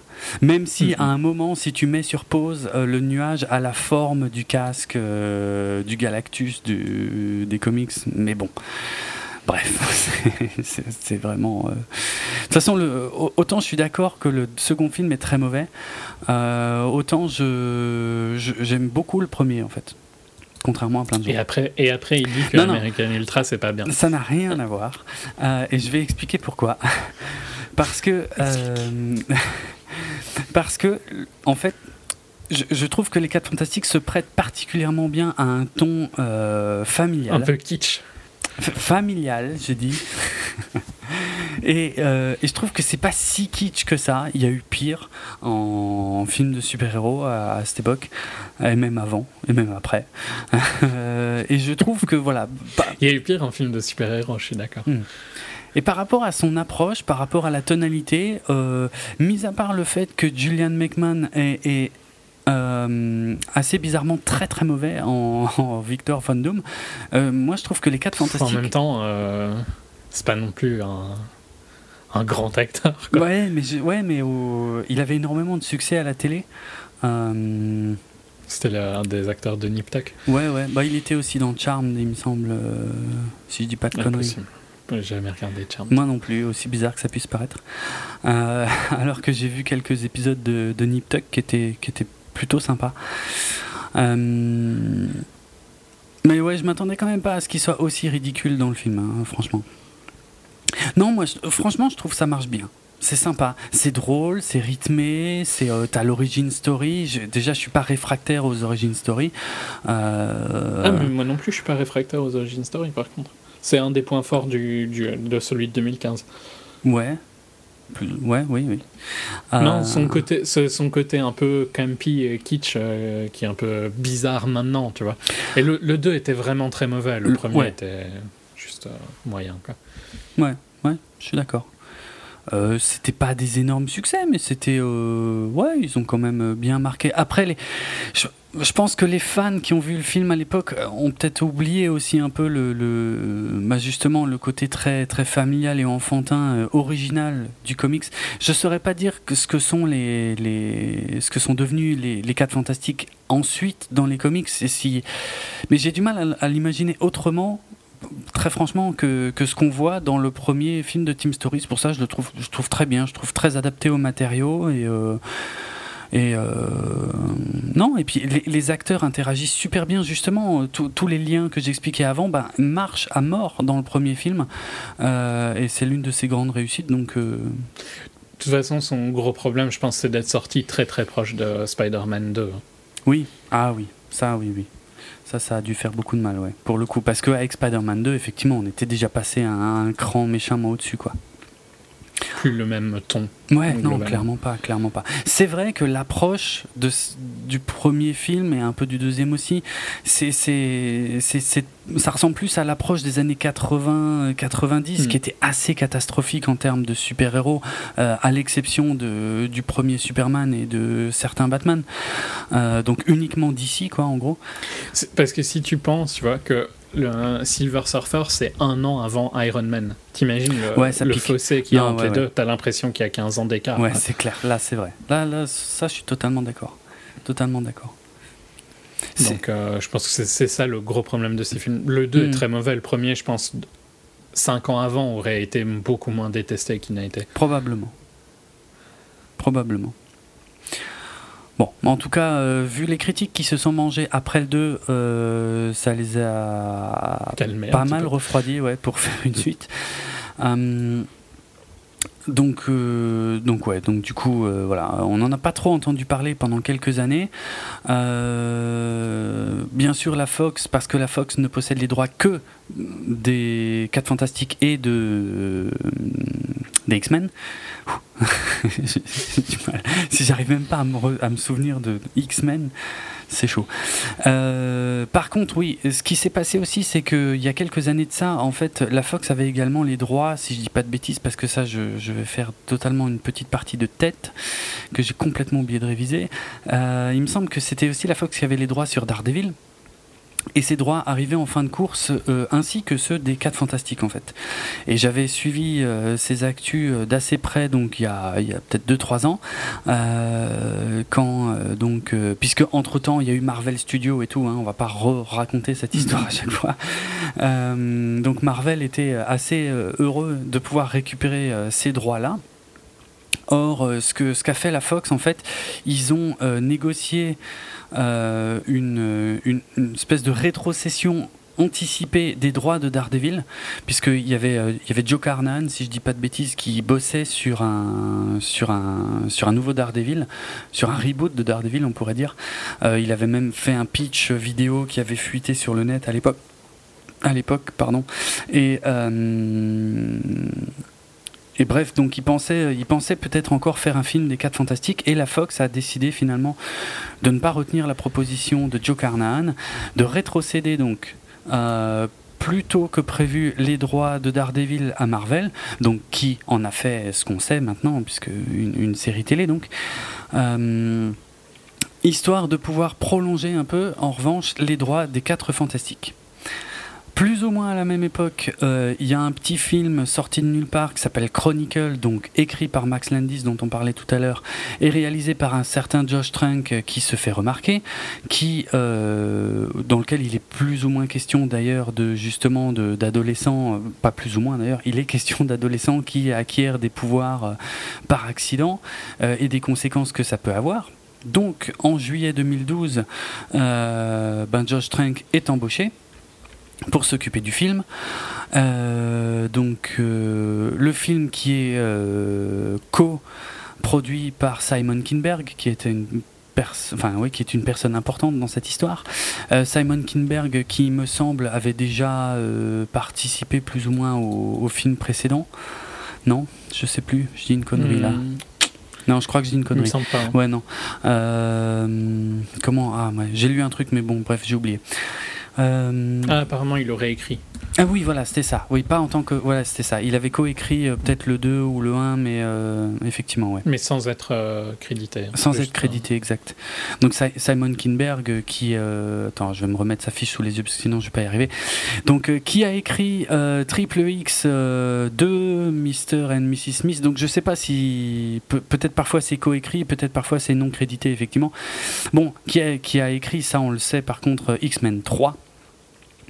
Euh, Jumper, le premier Sherlock Holmes de Guy Ritchie. Euh, alors, il était seulement producteur sur X-Men First Class, euh, mais il avait, il avait écrit Abraham Lincoln, Vampire Hunter, qui était une vraie merde. Bon, il a écrit que de la merde, hein, globalement. Bah, il a écrit, ouais, il a écrit X-Men Days of Future Past, que pour rappel, nous n'avions pas trop aimé, hein. au contraire de la tendance générale à ce moment-là. Et au contraire de First Class et au contraire de First Class, qui était excellent par contre, ouais, ouais. et sur lequel il, n'était que producteur. Euh, donc voilà, alors Josh Trank, euh, selon lui en fait, et je vais, je, vais, je vais mélanger un peu euh, déjà des choses qui ont été dites après la, sortie du film, mais selon lui en fait, le, projet qu'il a présenté à, la Fox à ce moment-là était quelque chose de de vraiment différent de ce qui a été fait jusque-là. Il avait vraiment envie d'avoir de, un angle voilà, totalement inédit pour des personnages euh, plutôt, euh, plutôt assez connus, puisqu'ils avaient déjà eu euh, deux films, sans parler du film qui est jamais sorti. et a priori. Il voulait en faire un Nolan-esque, hein, de toute façon. si tu veux retirer un truc de ses interviews, c'est ça qu'il voulait faire. A priori, c'est possible, ouais, c'est ça. Quelque chose de plus dramatique, en fait. Ouais, une approche pas du tout, bah, justement, pas du tout comics pour le coup, en fait. Bah, plus comme hmm, Chronicle. Pas du tout Marvel, quoi. Pas, pas Marvel, plus euh, d'ici. Ouais. Peut peut-être d'ici, mais après ça dépend. Tout d'ici n'est bah, pas. DC de Nolan, quoi. Ouais, de Nolan. Alors ouais, ok, ouais. Vu comme même si, enfin, le DC de Snyder, euh, il se dirige euh, un peu vers ça aussi, quand même. Hein. Ouais, c'est différent. C'est quand même pas comparable à celui de Nolan. Non, mais c'est plus gritty quand même, et c'est plus noir. Que, Oui, oui. A priori, oui. Ouais, ouais. Et donc, euh, la Fox lui aurait laissé totalement carte blanche. Et euh, le tournage a commencé. Euh, Alors, on peut, on peut parler vite fait du casting. Euh, puisqu'il y avait déjà eu des histoires à ce moment-là. Donc Miles Teller, euh, bon, qui n'était pas super connu à l'époque, mais entre-temps il y a eu Whiplash, donc du coup euh, je pense que ça parle un peu plus donc dans le rôle de Reed Richards. Michael B. Jordan dans le... Enfin, il enfin, je veux dire, oui, Whiplash c'est le film pour lequel je l'aime bien, mais on parlait de Projet X juste avant. Il était dans Projet X. Ah bon? Ah. Il était dans, il est dans la série Divergent pour le grand public. Arrête. Eh. Tu savais pas qu'il. Bah si, t'as vu Divergent. Oui, mais je m'en souviens pas, j'ai aucun souvenir de ce truc. C'est. Le frère. Ah, non, non, c'est pas le frère, c'est le. C'est un, un, un, un, de, de la faction, quoi. Ah ouais. C'est pas le frère, c'est un de la faction. Ok, je... C'est un des rôles principaux, hein. Je ne... C'est pas le mec qui, euh, qui est à peine dans le film, quoi. D'accord, ok. ok, aucun souvenir de ça. De pas grand chose. Non, mais vaut mieux oublier de toute façon qu'il est dans Divergence. Il mérite beaucoup plus que ça. ouais, a priori. Non, mais ok. T'as raison de le souligner. Euh, donc Michael B. Jordan euh, dans le rôle de Johnny Storm. Euh, et Très sympa hein, comme acteur. Et, ouais, ouais, très, très bien. Moi, je l'ai pas vu dans 36 trucs, mais il était dans, était dans Chronicle déjà Ils étaient dans le même film avec Miles Teller, qui était une mauvaise comédie romantique qui s'appelait euh, That Awkward Moment. Euh, où il y avait Zac Efron aussi d'ailleurs, tiens, tu vois, j'arrive à mélanger tous les films. Excellent. Où il y avait Miles Teller, Michael B. Jordan et euh, Zac Efron, euh, qui était assez mauvais, mais bon, c'est pour dire. Mais il était dans Fruit Valley Station, et je sais pas si j'en avais parlé ou pas. Je sais C'était il y a longtemps quand même. Je sais plus si tu en as parlé qui avait gagné euh, un grand prix à Sundance quand il mhm. était sorti, je crois que c'était en 2013. il, a dû sortir peut-être fin 2013 ici en, Europe, euh, qui était assez intéressant comme film. Ouais. Ouais, il faudrait que je le voie. Ouais. Euh, je me souviens, ça, ça, raconte l'histoire d'Oscar Grant qui se fait tuer sur, par, par un flic pendant sans raison quoi, pendant une arrestation, mec, une arrestation pas justifié, hein. plus proche d'une arrestation à la Rodney hmm. King qu'une arrestation euh, euh, à San Francisco, hmm. dans le tram de San Francisco. Donc c'était une histoire vraie. Hein. Basée sur une histoire vraie. Ouais. Ok. Et Michael B. Jordan qu'on retrouvera à la fin de l'année euh, dans le rôle de Adonis Creed, le fils d'Apollo Creed, dans le spin-off de Rocky qui s'appellera Creed, avec Sylvester Stallone évidemment comme entraîneur. Hmm. Non, mais très bon acteur, quoi. Vraiment, tu vois bien qu'il a du talent. Ouais, ouais, ouais, j'ai ouais, ouais, aucun souci avec lui. Je, je le trouve vraiment pas mal. J'ai pas vu grand chose, mais euh, en tout cas, le, peu que j'ai vu, euh, pas de problème. Il était dans Chronicle aussi, d'ailleurs. Oui, oui, c'est ce que j'ai dit tout à l'heure. Euh, et donc, alors, je vais, je vais d'abord citer Kate Mara, en fait, dans le rôle de, de Sue Storm. ce qui me permet de. Bon, Kate Mara que je connais pas vraiment, puisque j'ai toujours pas vu Brokeback Mountain et. Et apparemment, euh, elle était dans Iron Man 2. elle était dans Transcendance aussi. Très surpris. Elle était dans Transcendance. Aucun souvenir. Franchement, ça me dit rien du tout. Et ouais, et plein de. Enfin. tu veux que je te dise Son rôle, c'était la chef de de la Révolution dans Transcendance. Waouh Ah si, ça, ça me dit quelque chose par contre, oui. Tu te rappelles qu'il y avait la Révolution Oui, enfin, la Révolution. Un groupe révolutionniste. Ouais, ils, étaient trois. Début d'un groupe. Hein. Ouais, ouais, c'est clair. Non, oui, et maintenant que tu le dis, ça me dit quelque chose parce que je crois que je m'étais dit à l'époque, ah ok, ce sera elle, la nouvelle euh, Susan Storm. Non, effectivement, ouais. Elle sera dans The Martian dans pas longtemps. Ouais. Ouais. Ça s'appelle The Martian en français aussi, ouais. Hein. Seul sur Mars. Ah, Seul sur Mars, non, exact, oui, c'est vrai. Ok, ça on en reparlera. Oui, donc du coup, euh, à l'annonce du casting, euh, et moi, on va dire, pour rester poli, euh, puisque tout le monde se demande comment Suzanne et Johnny Storm peuvent être frères et sœurs alors qu'ils ne sont pas de la même couleur. Alors, ça, je sais pas je sais pas comment, comment revenir là-dessus. C'était idiot, ça c'est sûr, parce que euh, aujourd'hui, euh, je veux dire, euh, je pense que, enfin, je vois pas où est le problème d'avoir mm. des frères et sœurs qui ne sont pas de la même couleur. Surtout que moi, j'ai même envie d'appuyer un peu plus le truc, c'est au vu du film, c'est je me demande pourquoi Suzanne est blanche en fait. finalement. Et, ce, qui, ce qui appuie ce que disait, euh, je crois, Josh Trank à l'époque, c'est qu'il disait oui, mais attendez, quand vous aurez vu le film, vous comprendrez. quoi. Je veux dire, ces genres de critiques idiotes, euh, ça s'est beaucoup focalisé là-dessus pendant un moment, et même, même quasiment jusqu'à la sortie du film, il y en avait encore qui étaient mhm. accrochés à ça, mais pourquoi euh, Johnny Storm noir et tout? Qu'est-ce qu'on en a à branler, franchement? Je veux dire, même s'il l'expliquait pas, je veux dire, c'est bon, on est au 21e siècle, quoi. Ouais, non, mais je, enfin, je suis pas, j'ai pas suivi, euh, j'avais entendu parler de ça, tu vois, mais je m'en foutais dans le sens où. Mais c'était débile. Ça, rentre dans une oreille et ça sort de l'autre, tu vois. Ouais, ouais, mais je comprends, mais t'as, raison. T'as raison, parce que c'était vraiment la, la, critique euh, complètement anticipée, la plus, la plus idiote et la plus inutile. Je sais pas, je veux dire, tu, putain, tu juges pas un film là-dessus, quoi. Franchement, mm, mm. complètement idiot. Surtout que c'est. Moi, je dirais surtout, tu vois, tu vois que c'est un bon acteur qui est casté, ben tu fais pas chier plus que ça. Bah ouais, c'est clair, c'est clair. Il y a, tu vois, bon, je, vais être honnête, ma, ma, position a un peu évolué là-dessus parce qu'il y a eu une époque avant le reboot de Spider-Man où, euh, où il était question de refaire, euh, donc de rebooter Spider-Man, mais d'avoir un Spider-Man noir euh, hmm. ou comment ou d'origine sud-américaine, comme c'est le cas dans, dans, une des incarnations des comics aujourd'hui et depuis quelques années. Et, et à l'époque, je disais, ben ouais, non c'est, enfin, je me disais, pour, pour être clair, je disais, ok, pourquoi pas, mais si ça a une bonne raison. Sinon, si c'est juste pour la forme, euh, je vois pas trop à quoi ça sert. Ouais. Mais... Et au final, euh, au final, non, ça n'a pas tant d'importance que ça. Pourquoi pas Non, ça a aucune importance. Tant que, par contre, je trouve, tu vois, il y a le même sur un autre sujet. Il y a deux sujets que je vais amener en parlant de ça. Mhm. Mais je trouve que Ghostbuster, un spécial femme, c'est débile parce que euh, c'est leur argument de vente, c'est le fait qu'il n'y a que des femmes. Et ça, je trouve ça stupide, tu vois. Par contre, je trouve que Idris Elba qui se fait insulter parce qu'il euh, il est trop street pour jouer James Bond. Hallucinant. Ça, je trouve ça hallucinant parce qu'il est tellement James Bond, ce mec. À fond, à fond. Euh, c'est qui qui a sorti Excellent, quoi. C'est qui C'est un des producteurs, il me semble, de James Bond qui a sorti. C'est un des producteurs, ouais. Ouais, possible, ouais. Euh, enfin, c'est choquant, quoi, parce ah, que si tu regardes Idris Elba, le mec, il est parfait pour jouer James Bond. À fond, il est, il est ultra classe, c'est clair. Il, est, il... a un charisme de fou. je, je, ne sais plus si j'en ai parlé à quelqu'un ou si j'en ai parlé ici, mais il a un documentaire en...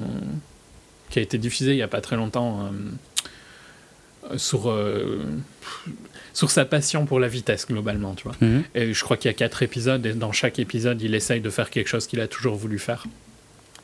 Dans le premier, il essaye de faire du rallye. Dans le deuxième, il, vole un avion euh, qui fait des pirouettes et tout ça, tu vois. Mhm. Euh, dans le troisième, il, euh, dans le troisième ou quatrième, je sais plus, il veut battre un record de vitesse. Il, il avait fait ça en partenariat avec Bentley, je crois. Enfin bon, c'est juste pour dire que tu le vois dans la vie un peu en regardant le documentaire, tu vois. D'accord. Et ce mec a un charisme mais tellement débordant. Quoi. Ouais. Euh, il serait juste vraiment parfait pour rejouer James Bond. Il a, il, ce classicisme parfait. Et c'est choquant quoi qu'il se fasse euh, qu'il se fasse rejeter euh, comme ça quoi par un producteur, je trouve. Là, c'est carrément raciste quoi. Je m'en fous que n'importe. Enfin, tu vois, tant que le perso est bon, j'en ai rien à foutre. Ce qui me dérange dans Ghostbusters, c'est que ça devient leur, leur gimmick en fait. Mm. Mm. Euh, c'est en gros, si tu mets Idris Elba en James Bond, c'est pas pour avoir un James Bond noir, c'est pour avoir juste un bon acteur qui interpréterait très bien James ah, Bond. Ah ouais, ouais, c'est parce qu'il serait excellent. Quand Paul, euh, Paul Feig fait un Ghostbuster avec que des filles, c'est pour le gimmick de faire un film avec que des filles, je trouve. Et ça, j'ai beaucoup plus de problèmes avec ça.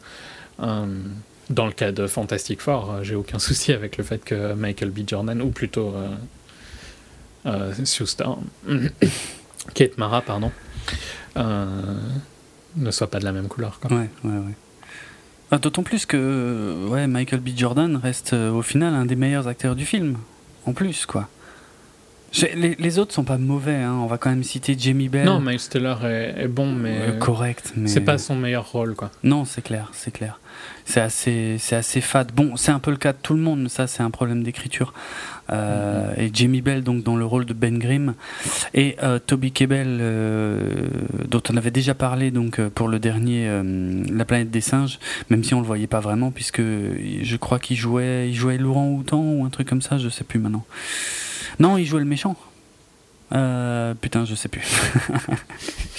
Euh, c'est pas un producteur, c'est l'auteur actuel de James Bond qui a dit hein, que Idris Elba était trop street. Ah oui, Anthony Horowitz, c'est ça.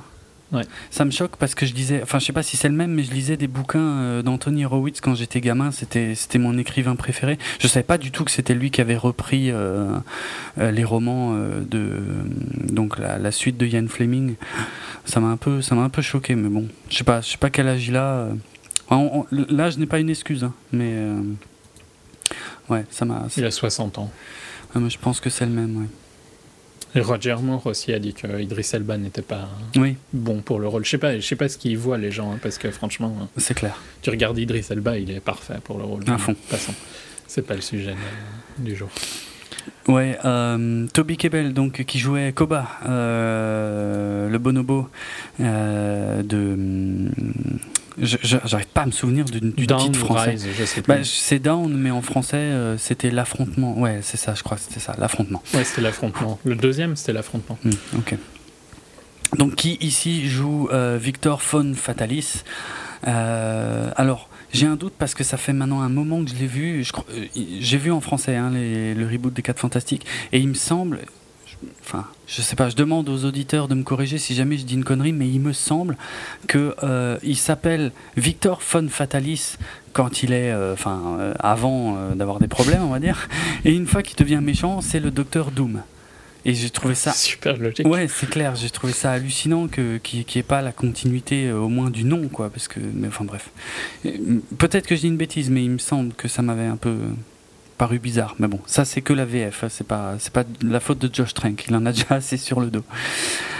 Euh, bon voilà hein, pour les principaux. Euh, donc annonce du casting, comme dit, le film fait déjà parler de lui. Il y a eu ensuite des, des rumeurs comme quoi les résultats étaient vraiment catastrophiques. Euh, on sait que il y a eu des, des reshoots. Il y a des rumeurs d'ailleurs qui disent que c'est Matthew Vaughn, donc Matthew Vaughn, réalisateur de, de X-Men First Class, de Kingsman récemment, du premier Kick-Ass, euh, donc euh, qui est qui est coproducteur là sur le reboot des 4 Fantastiques. Il, il semblerait que ce serait peut-être lui qui ait dirigé les reshoots. donc les reshoots, hein, c'était des, des ouais, histoire d'être complet, des, des séquences de, de, tournage additionnels qui ont eu quand même lieu, a priori, genre deux mois avant la sortie du film, ce qui est assez inquiétant. Il paraît que ça se voit. Euh, c'est dommage parce que j'avais pas, j'avais pas lu l'info euh, très en détail avant de voir le film, mais il paraît que la que Kate Mara en fait euh, porte une perruque. Pour ses reshoots et que la couleur de ses cheveux et la longueur de ses cheveux est, légèrement différente de ce qu'on peut voir dans le reste du film et donc du coup on peut assez facilement repérer les reshoots. Il semblerait que la, que la toute dernière séquence en tout cas du film euh, après la grosse scène d'action soit un reshoot mais qu'il y en ait aussi quelques autres pour faire le lien entre diverses scènes. Il y avait aussi euh, cette histoire que les chiens de, Josh Trank avaient euh, causé pour 100 000 dollars de dégâts dans une maison qu'il occupait euh, pendant le tournage du film. Il s'est fait virer de Star Wars à cause de. Alors ouais, alors plus, ouais, oui, oui, je pense qu'on peut dire. C'est quand même très très fort, ouais, fortement probable. Puisque effectivement, il n'y a pas si longtemps que ça, c'était merde, c'était pour quel quel event Maintenant j'ai un doute.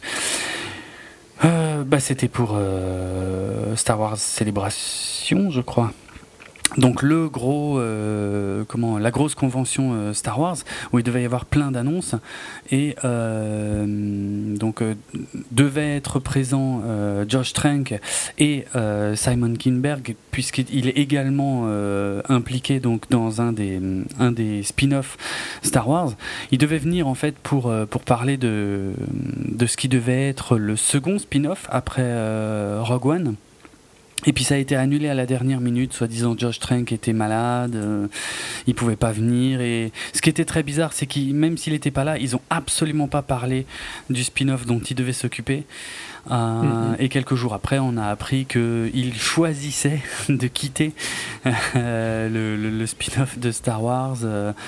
là où des, des, rumeurs extrêmement insistantes disent que c'est Simon Kinberg qui aurait été voir Kathleen Kennedy et pour lui dire que tout ce que ce qu'avait fait Josh Trank en fait pendant le tournage de Fantastic Four était assez catastrophique et qu'elle voulait pas de ce mec-là euh, sur un tournage de, Star Wars quoi.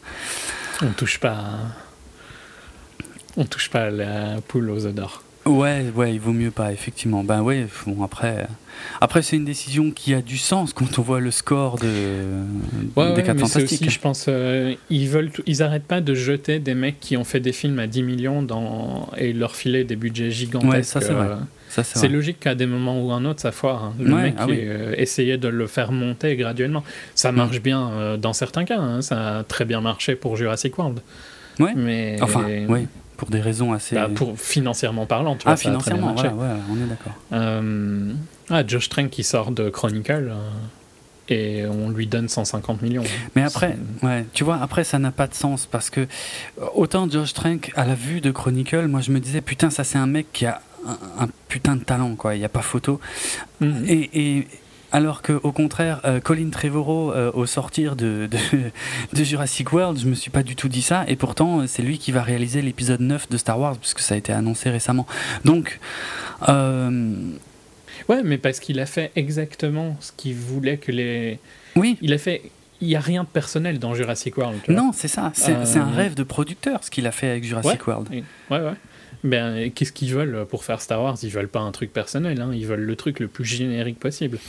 Bah, j'espère pas, en fait. Oh, Disney va pas prendre de risques avec Star Wars. Hein. Bah, j'aimerais bien. Faut pas rêver, sinon tu prends pas Abrams déjà au début. Voilà, je suis que moyennement d'accord avec ça, mais bon, on en reparlera une autre fois. Non, euh, non, mais enfin, j'ai aucun doute sur le fait que.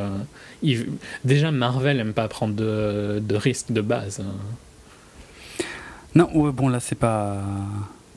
Ouais, ouais. D'ailleurs, maintenant, euh, comment? Maintenant, Marvel. Enfin, il y a eu des changements à la tête de Marvel Studios là ces derniers jours. Je sais pas si au courant, mais enfin, bref, ça va être un peu complexe sans avoir étudié la question à expliquer. Mais maintenant, Marvel Studios va être géré comme euh, comme l'est justement euh, l'entité Star Wars. Hmm. Euh, c'est-à-dire euh, qui ne répondent plus que directement à Disney et il n'y a pas un espèce de comité entre les deux, euh, comité qui avait éjecté Edgar Wright, enfin qui avait fait en sorte que Edgar Wright en tout cas s'éjecte de son Ant-Man. Hmm. ben, voilà. Non, enfin pour moi j'ai aucun doute que Disney ne veut prendre aucun risque avec toutes ces franchises qui rapportent beaucoup trop d'argent. Hmm. Hmm. Et en plus, c'est pas du tout dans l'esprit de Disney d'être créatif. Ouais, enfin, si, de temps en temps, c'est déjà arrivé quand même. Hein. Enfin, ouais, après, bon, ouais, je pense à Tron, mais putain, ça date. Et puis, ça n'a pas vraiment marché, en fait. Bon, bref, non, mais il y, a, y a sûrement des exemples quand même de, de choses que oui, sûrement, mais globalement, tu vois, ils vont, ils vont faire ce qu'ils. Ouais, ouais. Ils vont pas prendre. Euh, je pense pas, par exemple, que Disney prendrait quelqu'un comme Nolan, tu vois. Ah, je pense que tu prends quelqu'un comme Nolan quand tu dois relancer quelque chose. Ouais, clairement. Ouais. Euh, mm. Et tu, tu risques pas quelqu'un comme Nolan quand tu as déjà quelque chose qui marche. Quoi. Mmh. Quand tu as quelque chose qui marche, tu prends euh, les mecs faciles. Euh, ouais. Qui vont faire ce que tu leur dis. Quoi. Ouais. Colin Trevorrow. Ça me fait chier hein, qu'il se retrouve à la tête d'un Star Wars. Franchement, hein, j'ai du mal à. Enfin, Même si j'aimais bien son premier film. Hein, euh, Oui, par contre, son premier film était super sympa. Mais bon. Et très intimiste, mais ouais. Mais ça n'a rien à voir avec Star Wars, quoi. Non. Bon, revenons sur les 4 fantastiques. Bref, des, euh, euh, de toute façon, une réputation de merde, mais hallucinante pour le film. Et ça, ça, ça me gonfle un peu parce que, ok, il s'avère au final que la plupart des rumeurs étaient, étaient avérées, mais, mais pourrir un film avant qu'il sorte, ça me, ça me fait chier. Je veux dire. Euh, enfin, je sais pas. Je, je, ok, tu vois, c'est possible que, euh, que Josh Trank, a priori, les relations avec les acteurs n'étaient pas bonnes du tout, euh, euh, des choses comme ça, mais. Ouais, après, euh, ouais. Le problème, c'est qu'on sait pas tout non plus. Je veux dire, apparemment, il s'est quand même fait plus ou moins dégager en, en fin Pour de. les relations, quand même, tu vois, à partir du moment où l'acteur revient, c'est que t'es pas si atroce. Hein. Michael B. Jordan, donc il était dans, il a tourné deux fois avec lui. À partir du moment, tu vois, où un acteur revient avec un réalisateur, c'est que c'est pas non plus. C'est pas faux. C'est pas faux. Moi, je pense que c'est surtout. Il doit pas être facile. Hein. Je, suis je, je, dis pas le contraire. A priori, non. C'est le cas de plein de gens, quoi. A priori, non. Euh, ouais, j'ai des infos. Attends sur sur ce que sur ce que Josh Trank euh, aurait fait dans aurait fait parce que ça reste quand même des sources anonymes hein, euh, pendant le tournage. 呃不 Par exemple, euh, oui, il y avait, euh, il, paraît qu'il avait une tente. En fait, il avait carrément construit une tente sur le set de, tournage et, une tente noire. Et en fait, il était tout seul dans la tente euh, avec son moniteur pendant pendant tout le tournage. Et il n'y avait pas vraiment de, contact avec les acteurs, tu vois. Il, donnait mm. des indications, mais il, était là, mais sans être là. En fait, c'est comme s'il était à distance. Et ça pas ça pas super bien marché. Il paraît qu'il était d'ailleurs très très très exigeant sur, euh, sur les, comment, euh, les, les, respirations, les clignements des yeux des acteurs, ce qui, ce qui va peut-être un petit peu loin. Euh, qu'est-ce qu'il y avait d'autre Bon ouais, les dégâts, les 100 000 dollars de dégâts dans la baraque. En fait, au début, je pensais avoir mal lu le chiffre, tu vois, mais après, on n'a pas de détails là-dessus. En fait, moi, je suis sûr que, honnêtement, hein, moi, je suis sûr que, parce que 100 000 dollars, ça me paraît quand même beaucoup. Euh, je pense que ben, ça détruit l'intérieur, quoi. Faut refaire la majorité de l'intérieur de la maison. D'une maison assez chère. Mais tu te rends compte, 100 000 dollars de dégâts, c'est colossal. Ouais. Après, ça peut aller vite, tu vois. Ah bah putain, enfin, 100 000. Oui, non, mais les gens, non, non, mais les gens peuvent vite euh, mettre des chiffres. Euh, c'est Hollywood, c'est pas non plus le monde euh, réel. Ouais, c'est peut-être pour ça, parce que moi, j'en étais à un point de me dire, ok, ils ont peut-être détruit des œuvres d'art, tu vois, des trucs qui coûtaient une fortune, parce que sinon, je vois pas comment. Euh, tu grattes un peu les murs, tu bouffes, euh, je sais pas, deux trois trucs, mais c'est pas 100 000 dollars, quoi. En même temps, t'as déjà vu les, les, magasins de cuisine assez chers? Il y, a, un magasin de cuisine pas très loin d'un restaurant où je vais souvent, hmm. et euh, les cuisines coûtent autour de 50 000. Si la personne qui est à la maison euh, justifie que ça, juge que sa cuisine doit être faite, juste parce qu'il y a quelques griffes dans le marbre, ben peut-être que tu vois, euh, c'est là que vient ce genre de ouais, d'accord.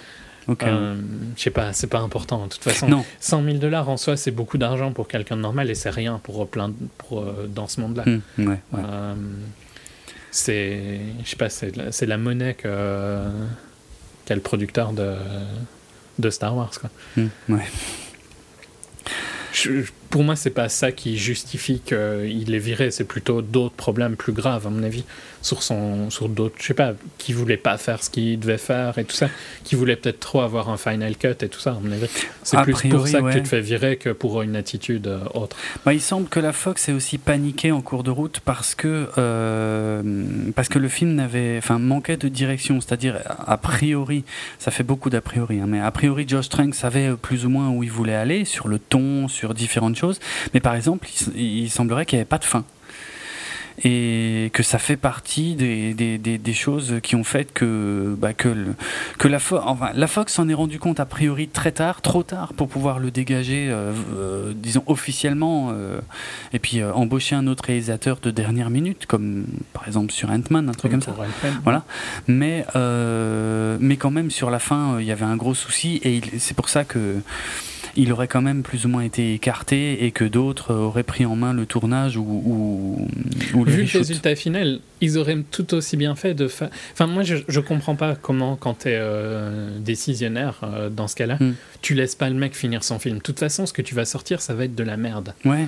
Euh, c'est quoi le risque de le laisser finir son film? Parce qu'au moins, il n'aura pas la mauvaise pub qui s'est pris. Surtout que Josh Trank, avait un peu quand même une voix assez forte vu que Chronicle avait bien marché bah euh, sur un certain public très vocal quoi. Franchement, ils auraient pu Ils auraient pu le laisser finir. Bon, il y avait des problèmes de budget aussi parce qu'ils n'étaient pas d'accord sur le budget. C'est-à-dire que, euh, alors parce que euh, donc Josh Trank, la veille de la sortie du film, a, tweeté euh, donc un tweet où, où, il ne mentionne pas les quatre fantastiques, mais enfin tout, le monde a compris hein, de quoi il s'agissait. un tweet qui dit il y a un an, j'avais une version fantastique de de ceci, donc sans préciser quoi. Des Mais voilà. Euh, et, euh, et, ça, aurait, euh, ça aurait eu des, des, critiques, de, très bonnes critiques, mais vous le verrez probablement jamais. Mais c'est la réalité. Et il l'a supprimé. Après, bon, j'aime pas trop ce genre de. Non, parce que ouais, ça veut rien dire. Ouais. Ça, ça, ça n'apporte rien au débat. Non, rien du tout. Tu sauras jamais si c'était bon ce qu'il avait fait ou pas. Euh, et puis, ça, enfin, ça sert à quoi de, de tracher ton propre film, tu vois? Bah, y a encore Tu peux ne pas être. Euh, bah, il peut être amer parce qu'il y a quand même son nom sur le film, quoi. Alors qu'il lui considère que ce n'est plus son film. Ouais. Ouais, je suppose que. Mais bon, faut, faut, faire gaffe à ce que tu veux faire de ta carrière aussi. Bah, de toute façon, là, je pense que c'est mort. Hein. Je veux dire, entre la débâcle totale des 4 Fantastiques et le fait qu'il se fasse dégager Star Wars, euh, c'est mort pour Josh Trank. Hmm. Enfin, pour les gros budgets, en tout cas. Pour ce genre de budget, voilà. en tout cas. Voilà. Mais ouais, ouais, faut voir. bon. la, Fox estime que ce tweet aurait coûté 10 euh, millions de dollars de box-office euh, perdu pour le film. Bon, ça, ça, me paraît être des estimations très, très fantaisistes parce que je vois pas trop comment tu peux calculer ça, hein, mais bon. C'est débile.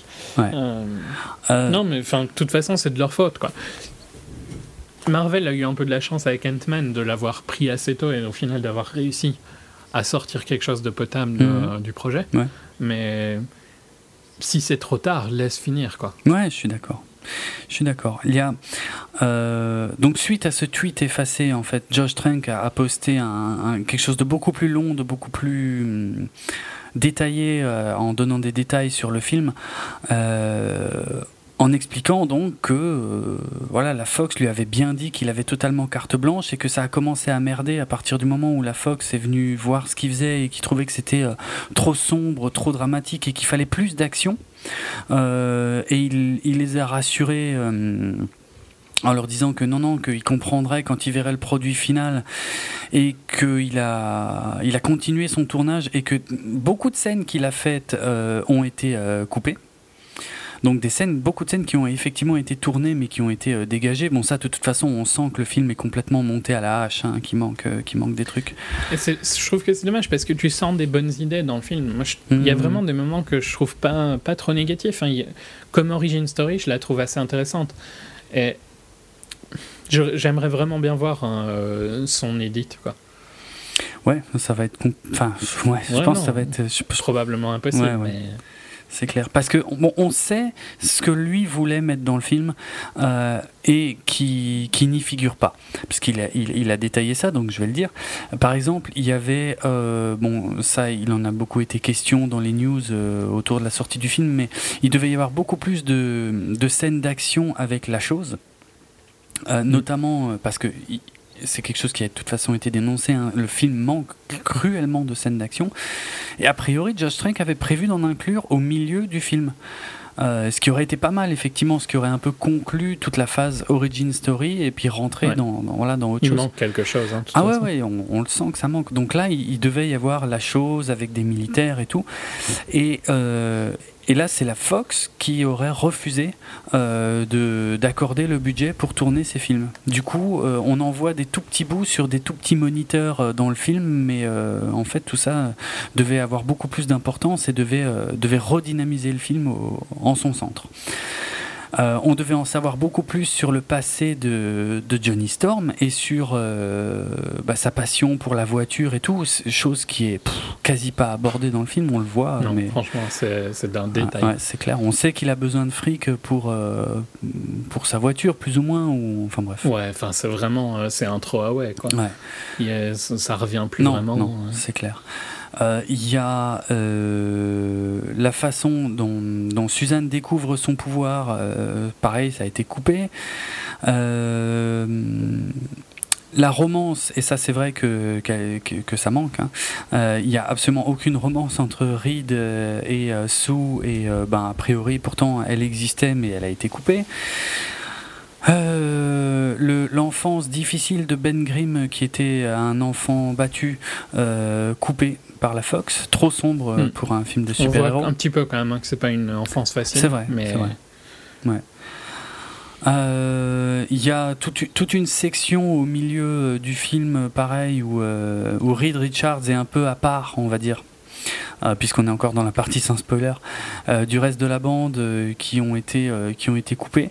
C'est-à-dire que au final, dans le, dans le produit final, il se il, se retrouve très très vite après après une grosse ellipse, mais et ça devait être beaucoup mieux introduit quoi en tout cas on devait mm. on devait suivre Reed Richards seul on va dire plus un peu plus longtemps Plein de scènes évidemment avec Fatalis, euh, parce que c'est clair que Fatalis, enfin Doom, euh, je veux dire, à un, moment, euh, il est là jusqu'au milieu du film, et puis en gros, il repop à la fin et il est méchant, quoi. Hein. Hmm. Bon, bah, voilà, il manque énormément de choses avec lui. et puis il y avait aussi donc le fait que un des personnages du film devait devenir l'homme taupe, qui est un, personnage du comics. En fait, ça devait être un clin d'œil ou peut-être une piste vers la suite. Euh, bref, tout ça a été viré aussi. Voilà. Le cut de Josh Trank faisait 140 minutes. Il voulait le réduire à environ 120 ou 130 minutes et la version en salle dure 98 minutes. Donc ça, donne une idée de, tout ce qui a été dégagé. Euh, par la Fox, même si euh, ils ont donc retourné euh, une fin et quelques, euh, quelques scènes faisant le, des liens à droite à gauche. Ouais, ça fonctionne, ça fonctionne pas. non, ça fonctionne Parce que je trouve que le début du film fonctionne globalement. Ça va. dès le milieu et la fin, ça va pas du tout. Quoi. Bon, il y a juste un truc que j'ai trouvé bizarre on va peut-être passer dans la partie spoiler si on attaque le. Bref, c'est un ratage, mais ça vous le saviez déjà. Euh, mais si vraiment vous ne souhaitez pas vous faire spoiler, euh, bah, arrêtez éventuellement l'écoute ici, puisqu'on va parler. On va passer au spoiler des 4 fantastiques. Allez, signal sonore. Euh, oui ce qui me gêne, enfin, ça, ça je pense que par contre c'était dans le truc de, de Trink au départ, mais euh, quand tu essaies de faire un truc réaliste, tu vois, assez, le, début est très sobre, euh, mais déjà les gamins qui construisent euh, un truc, un, mini téléporteur dans, dans leur garage, je me disais putain, je croyais que c'était censé être réaliste. Et puis après, tu as la, la, je sais pas comment on dit, la, la science fair, là, où euh, il, montre son projet, il, téléporte un truc devant les mecs du jury qui en ont rien à foutre. en même temps, il fait disparaître un truc. Ouais, enfin, c'est déjà pas mal. Oui, si on veut, mais c'est moins impressionnant que téléporter. Non, d'accord, t'es peut-être pas obligé de le croire qu'il l'a vraiment téléporté. Ouais, mais attends, à, peine euh, pas longtemps après, il le, fait revenir le truc. Mais le jury, c'est mhm. déjà cassé, quoi. Et bon, déjà là, j'avais un problème, moi. Hein. Je me disais, c'est qu'est-ce qu'on essaye de faire là? Parce que c'est déjà un peu poussif. Euh. C'est réaliste ou c'est pas réaliste? Pour moi, c'est pas du tout réaliste, hein, mais bon. Ah, ça m'a pas gêné à ce moment-là. Moi, je me suis dit, tu vois, c'est des adultes qui le prennent pas au sérieux, c'est tout, quoi. Ouais, non. On pourrait trouver ça très, très bien amené euh, pour le coup. Euh. Le mec, il fait quand même disparaître un truc, quoi. Je suis désolé. Euh, il, lui pose aucune question sur comment, pourquoi. Tu sens, en plus, tu, tu, tu sens que Reed Richards, il est, motivé, il est sérieux et tout. Tu comprends pas pourquoi euh, ils, le prennent pour un con comme ça, parce qu'il dit qu'il veut faire des voitures volantes quand il était môme et tout. Il ils ont pas, ils ont pas grandi. Enfin, je veux dire, les jurés, ils ont pas évolué depuis que le, gamin était môme, quoi. Euh. En même temps, c'est des profs. Enfin, je sais pas, ça m'a pas choqué comme Non, moi, ça m'a vraiment gêné. Ça m'a vraiment gêné. Mais c'est pas, c'est loin d'être le plus gros problème du film, hein, on est bien d'accord. Bon, après, euh, voilà, ils se font repérer par le, le, le, Dr Storm et tout, et puis... Euh, bon, il n'y a pas vraiment de Baxter Building ici, c'est la, la, fondation Baxter. Euh, on, on, voit clairement qu'il manque plein de choses concernant Fun Fatalis, par contre, parce que j'ai rien compris à l'introduction du personnage.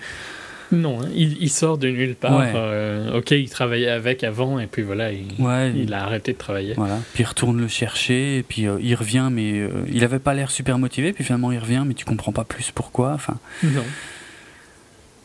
Parce qu'il aime bien su, quoi. Ouais. Suzanne. Ouais, oui, c'est vrai. son perso est super mal écrit. c'est un peu le cas de quasiment tous les persos d'ailleurs. Hein. Ils n'ont pas beaucoup de background. Mais de toute façon, pour moi, au-delà des effets spéciaux qui sont vraiment pas beaux, et alors je parle même pas de Doom à la fin qui est, qui est d'une laideur hallucinante. Euh, parce que les effets spéciaux sur, euh, je sais pas, par exemple Johnny euh, quand il prend feu ou, ou Sue quand elle est invisible ou puis comment Ben, enfin la chose qui pour la première fois est intégralement fait en image de synthèse, c'est correct, c'est même plutôt, plutôt pas correct, mal. ouais. Mais ouais, moi je trouve que c'est quand même très très CGI pour beaucoup. Ouais. Genre par exemple quand elle quand elle vole Sue ah, ça c'est moche par contre. Ça, ça rend très très ouais, Mais, mais ça c'est. Ouais, euh, ouais, ouais, je trouve qu'elle a surtout l'air très conne aussi. Euh, ouais. À bouger un peu bizarrement. Ouais, ouais. C'est, bon, les effets spéciaux là sont pas les meilleurs, mais effectivement il y a, y a, un manque peut-être d'approche, euh, d'essayer de transformer ça en quelque chose d'un peu moins ouais, ridicule quoi. Mm, mm. Ouais, ouais, exact. J'avais oublié ça. Mais euh, Fatalis, c'est une catastrophe absolue. Hein. Euh, c'est une bouillie de CGI moche, aucun charisme, aucune. Enfin, il fait pas, il fait pas peur, il fait rire, quoi. Euh, je comprends. c'est une tentative de réinterprétation. Le problème, c'est qu'on ne sait pas, vu que c'est de la post-prod, on ne sait pas si ça correspond à ce que Josh Trank voulait vraiment faire. Mmh. Euh, la volonté est intéressante, tu vois, d'essayer de, plus ou moins rappeler le design original, bon, que, je trouve classe et qui est pas facile à faire en, réel, euh, si on regarde bien. Ça fait tout de suite euh, un peu cosplay, quoi. Il n'y a qu'à voir les deux films de, de Team Story à ce sujet, mais. Donc la volonté est intéressante, mais le résultat final est absolument dégueulasse. Mais au-delà de ça, pour moi, le plus gros échec du film, et de très très loin, c'est les rapports entre les quatre personnages principaux. Ils, mm. sont, c'est catastrophique. Ils se parlent à peine. Ils se parlent à peine, ouais. Ils ont pas vraiment, à part, à part euh, et encore, c'est parce que on te dit qu'elle est, qu'elle est présente, mais elle n'est pas tellement présente euh, pendant le film. La relation entre Grimm et, mm. Reed, euh, qui sont à peu près les deux seuls qui ont une relation. Parce que euh, pour des frères et sœurs, ils se parlent pas trop, hein, euh, John, euh, Johnny et non, Susan. Non, mais ça, ça m'a vraiment choqué. C'est vraiment pas du tout une famille. Ah, clairement pas. Alors que dans, en dans le film de 2005, c'était beaucoup plus le cas. Ah bah oui. Ouais, ouais. Ils s'entraidaient, tout ça. Et c'est un peu le problème de tu pourrais voir le film comme étant une entière origin story, tu vois. Peut-être que je pense que dans une suite, euh, ils seraient plus proches. Mais... Ouais, ils vivent quand même des trucs assez hallucinants ensemble. Et, pourtant, ils restent comme des étrangers euh, les uns par rapport aux autres jusqu'à la fin. Jusqu'à la fin. Parce que ça m'a vraiment, ça m'a vraiment marqué, je te jure, pendant que je voyais le film, je veux dire, arrivé à, je sais pas, mi-parcours, un truc comme ça, je me dis, mais putain, ils se parlent jamais, ces putains de persos.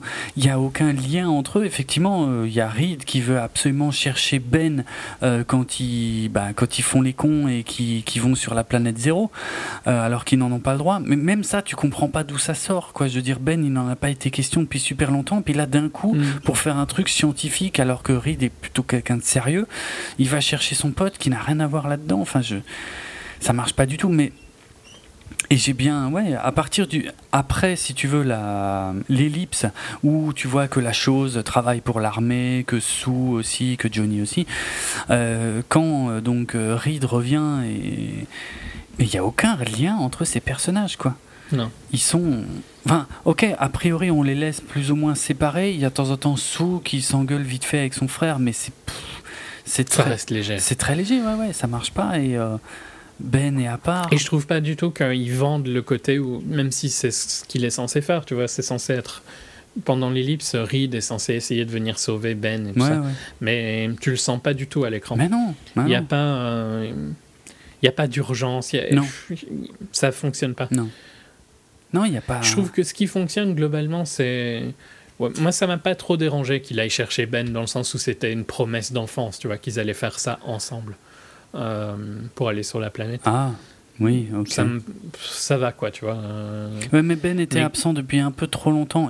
Un peu trop. Ils l'ont un peu trop vite viré. Voilà, c'est ça. C'est juste Il aurait dû euh, travailler dans le building pour peut-être pas comme scientifique, tu vois, mais aider à faire quelque chose. En tout cas, que soit plus présent dans. Tu sais, juste, juste maintenir les relations avec Ben. Juste que de temps en temps, on les voit téléphoner. Ouais, qu'ils aillent boire une bière. ouais, voilà, boire une bière, ça aurait suffi, mais là, c'est trop mal. Euh... C'est pas amené, quoi. C'est. Ouais. Sur, ça, je suis d'accord. Après, que lui soit là dans la mission, ça me choque pas, mhm. dans le sens où euh, c'était une promesse.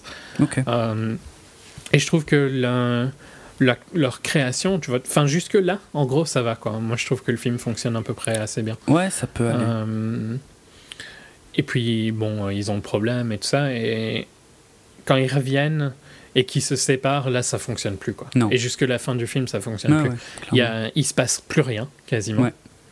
Euh, Von Doom, il est ridicule, quoi, comme méchant. Ah ouais, ouais. Il n'a pas de, il a pas de motivation. Il est juste, euh, il est resté là-bas. Il est devenu méchant, c'est tout. Ouais. Il faut qu'il demande à Mark Watney comment on fait pour euh, vivre sur une planète éloignée.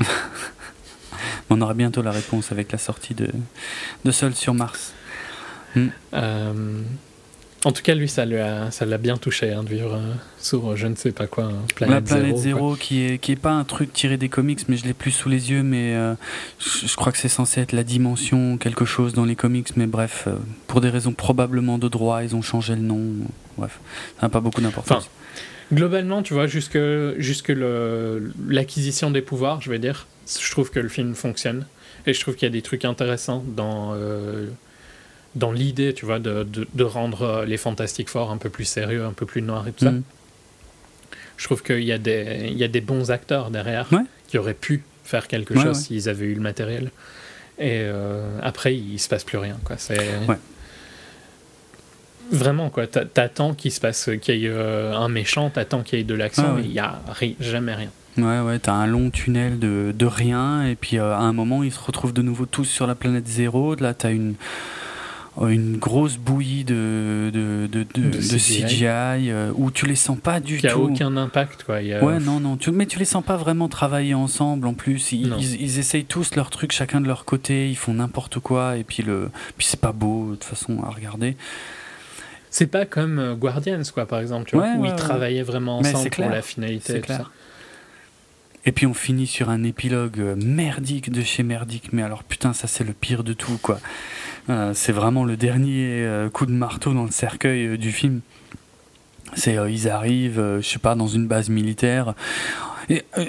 J'arrive même pas à comprendre en fait, c'est-à-dire euh, Doom a, bon, a, tué des gens euh, dans la base avant de repartir sur la planète zéro, mais au final personne sait ce qui s'est passé sur la planète zéro. Et soi-disant on est censé croire que quand ils reviennent, ils sont considérés comme des héros et puis on leur confie leur propre bâtiment avec euh, plus ou moins, euh, je sais pas, carte blanche pour faire ce qu'ils veulent et tout. Et ils ont ce dialogue pitoyable où il y en a un qui ou une, je sais plus, qui dit le mot fantastique et puis. Putain, que c'était horrible ce. C'est cringe-worthy. Euh, ah ouais, ouais, non, mais c'était. Ouais. Ah, c'était atroce. Hein. Parce que tu sens, dès, le début du dialogue, t'as compris, je veux dire, ce qu'ils ce vont nous sortir. Oui, tu sais où il va aller. et, c'était, oh putain, que c'était mauvais et poussif, quoi. Ah ouais, les quatre fantastiques, ça sonne bien. Oh putain, sérieusement. Ouais, non, mais le principal défaut du film, c'est d'être chiant, je dirais. Mais mm. par contre, euh, enfin, chiant, c'est un peu extrême, tu vois, parce que je me suis moins fait chier dans ça que dans Thor, par exemple, euh, où je trouve qu'il y a rien. Quoi, ouais, ouais, mais c'est à, peu près pareil. Enfin, non, c'est quand même moins bon ça. Non. Je trouve que ce, je trouve que Thor est pire parce qu'il y a, il y a même pas des performances pour un peu ressortir le truc, tu vois. Mm. Ou de temps en temps, tu, tu vois un peu de la lumière. Au final, il se passe rien dans Fantastic Four, mais dans Thor, euh, qui est très bien nommé The Dark World, euh, il fait noir tout le temps. Bah, euh, on n'a pas beaucoup appuyé non plus sur le fait que c'est quand même un film à 120 millions, là, Les 4 Fantastiques.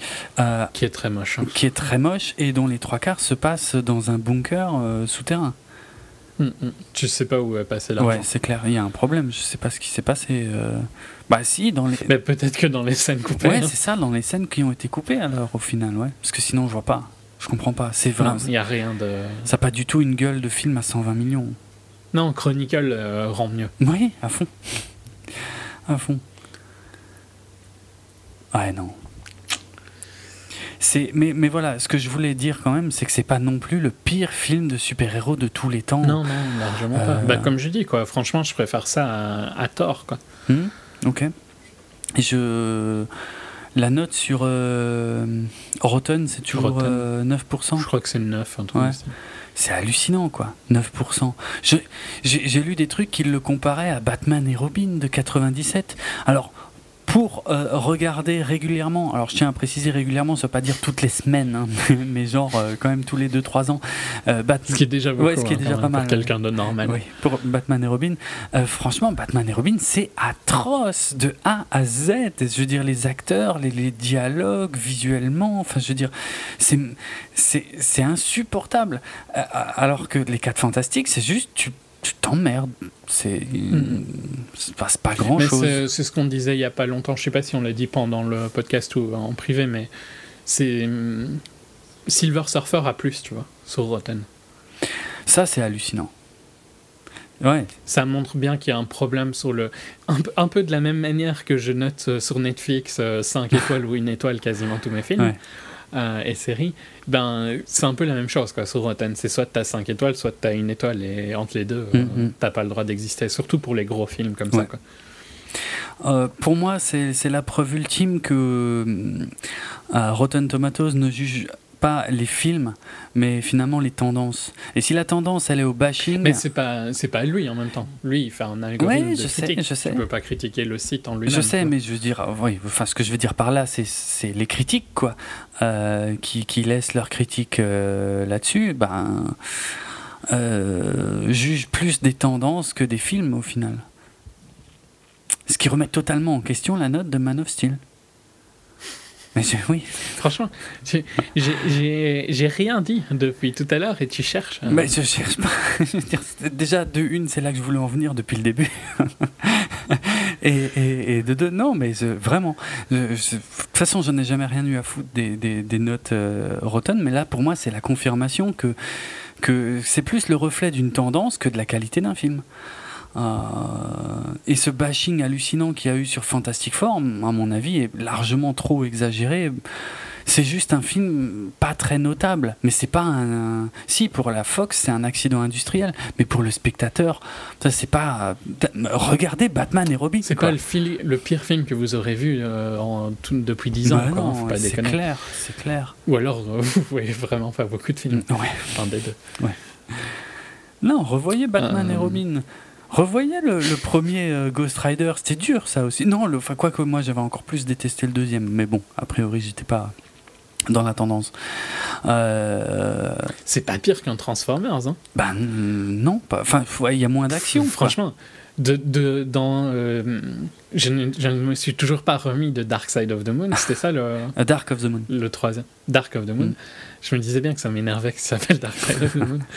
Euh, donc Dark of the Moon, je me suis toujours pas remis d'à quel point c'était atroce comme expérience. Mm, mm. Ouais, pareil, c'est un des films que, que j'ai le moins, euh, que j'ai le plus mal vécu au cinéma. Ouais, franchement, c'est une de mes pires expériences au ciné. Ouais. Euh... Ouais, non. Pour, je ne sais pas si je dois discuter de Man of Steel ou pas, mais vaut mieux pas, à mon avis. je sais pas, essaye toujours. non, mais tu vois, Man of Steel m'énerve beaucoup plus que Fantastic Four, mais mm. après, d'un point de vue purement euh, objectif, je, suis. Si je il faudrait que je revoie Man of Steel, tu vois, je ah, le reverrai avant Batman vs Superman, bien, V Superman, pardon. Mm. Euh, non, mais il y a plus. Mais je pense qu'il va quand même toujours m'énerver. Mais il y a...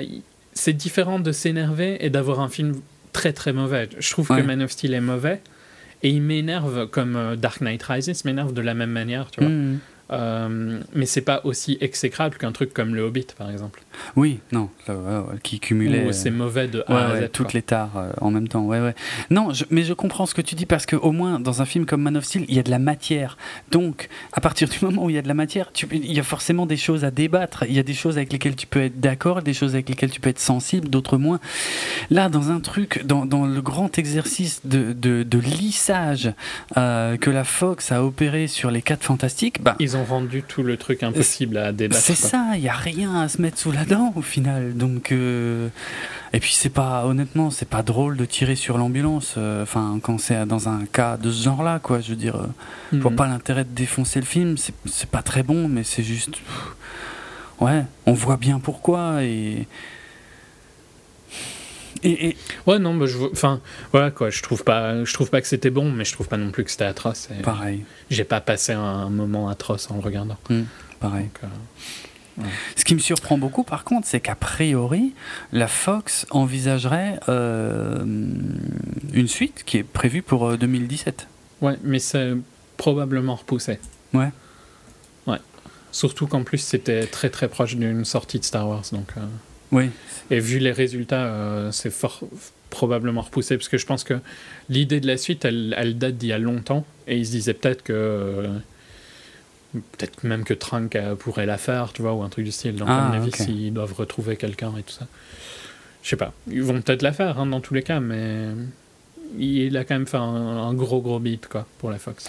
Ouais bon c'est un méchant euh, au niveau des chiffres ça fait très mal 120 hein. millions de budget 147 millions quasiment 148 de box office je pense qu'il est en fin de course là de toute façon c'est plus ou moins le mhm. box office final c'est à peine plus que le budget de base euh, c'est catastrophique pour la, force, la Fox mais d'un autre côté ils ont perdu de l'argent quoi dessus globalement. Oui oui c'est sans aucun doute et je pense que c'est quand même. Euh, ok, euh, de toute façon, tout le monde n'est pas euh, tout blanc dans cette histoire. Je pense pas qu'on peut dire c'est que Josh Trank qui a merdé ou c'est que la Fox. Ça a l'air d'être clairement un mélange des deux. Les deux. Voilà.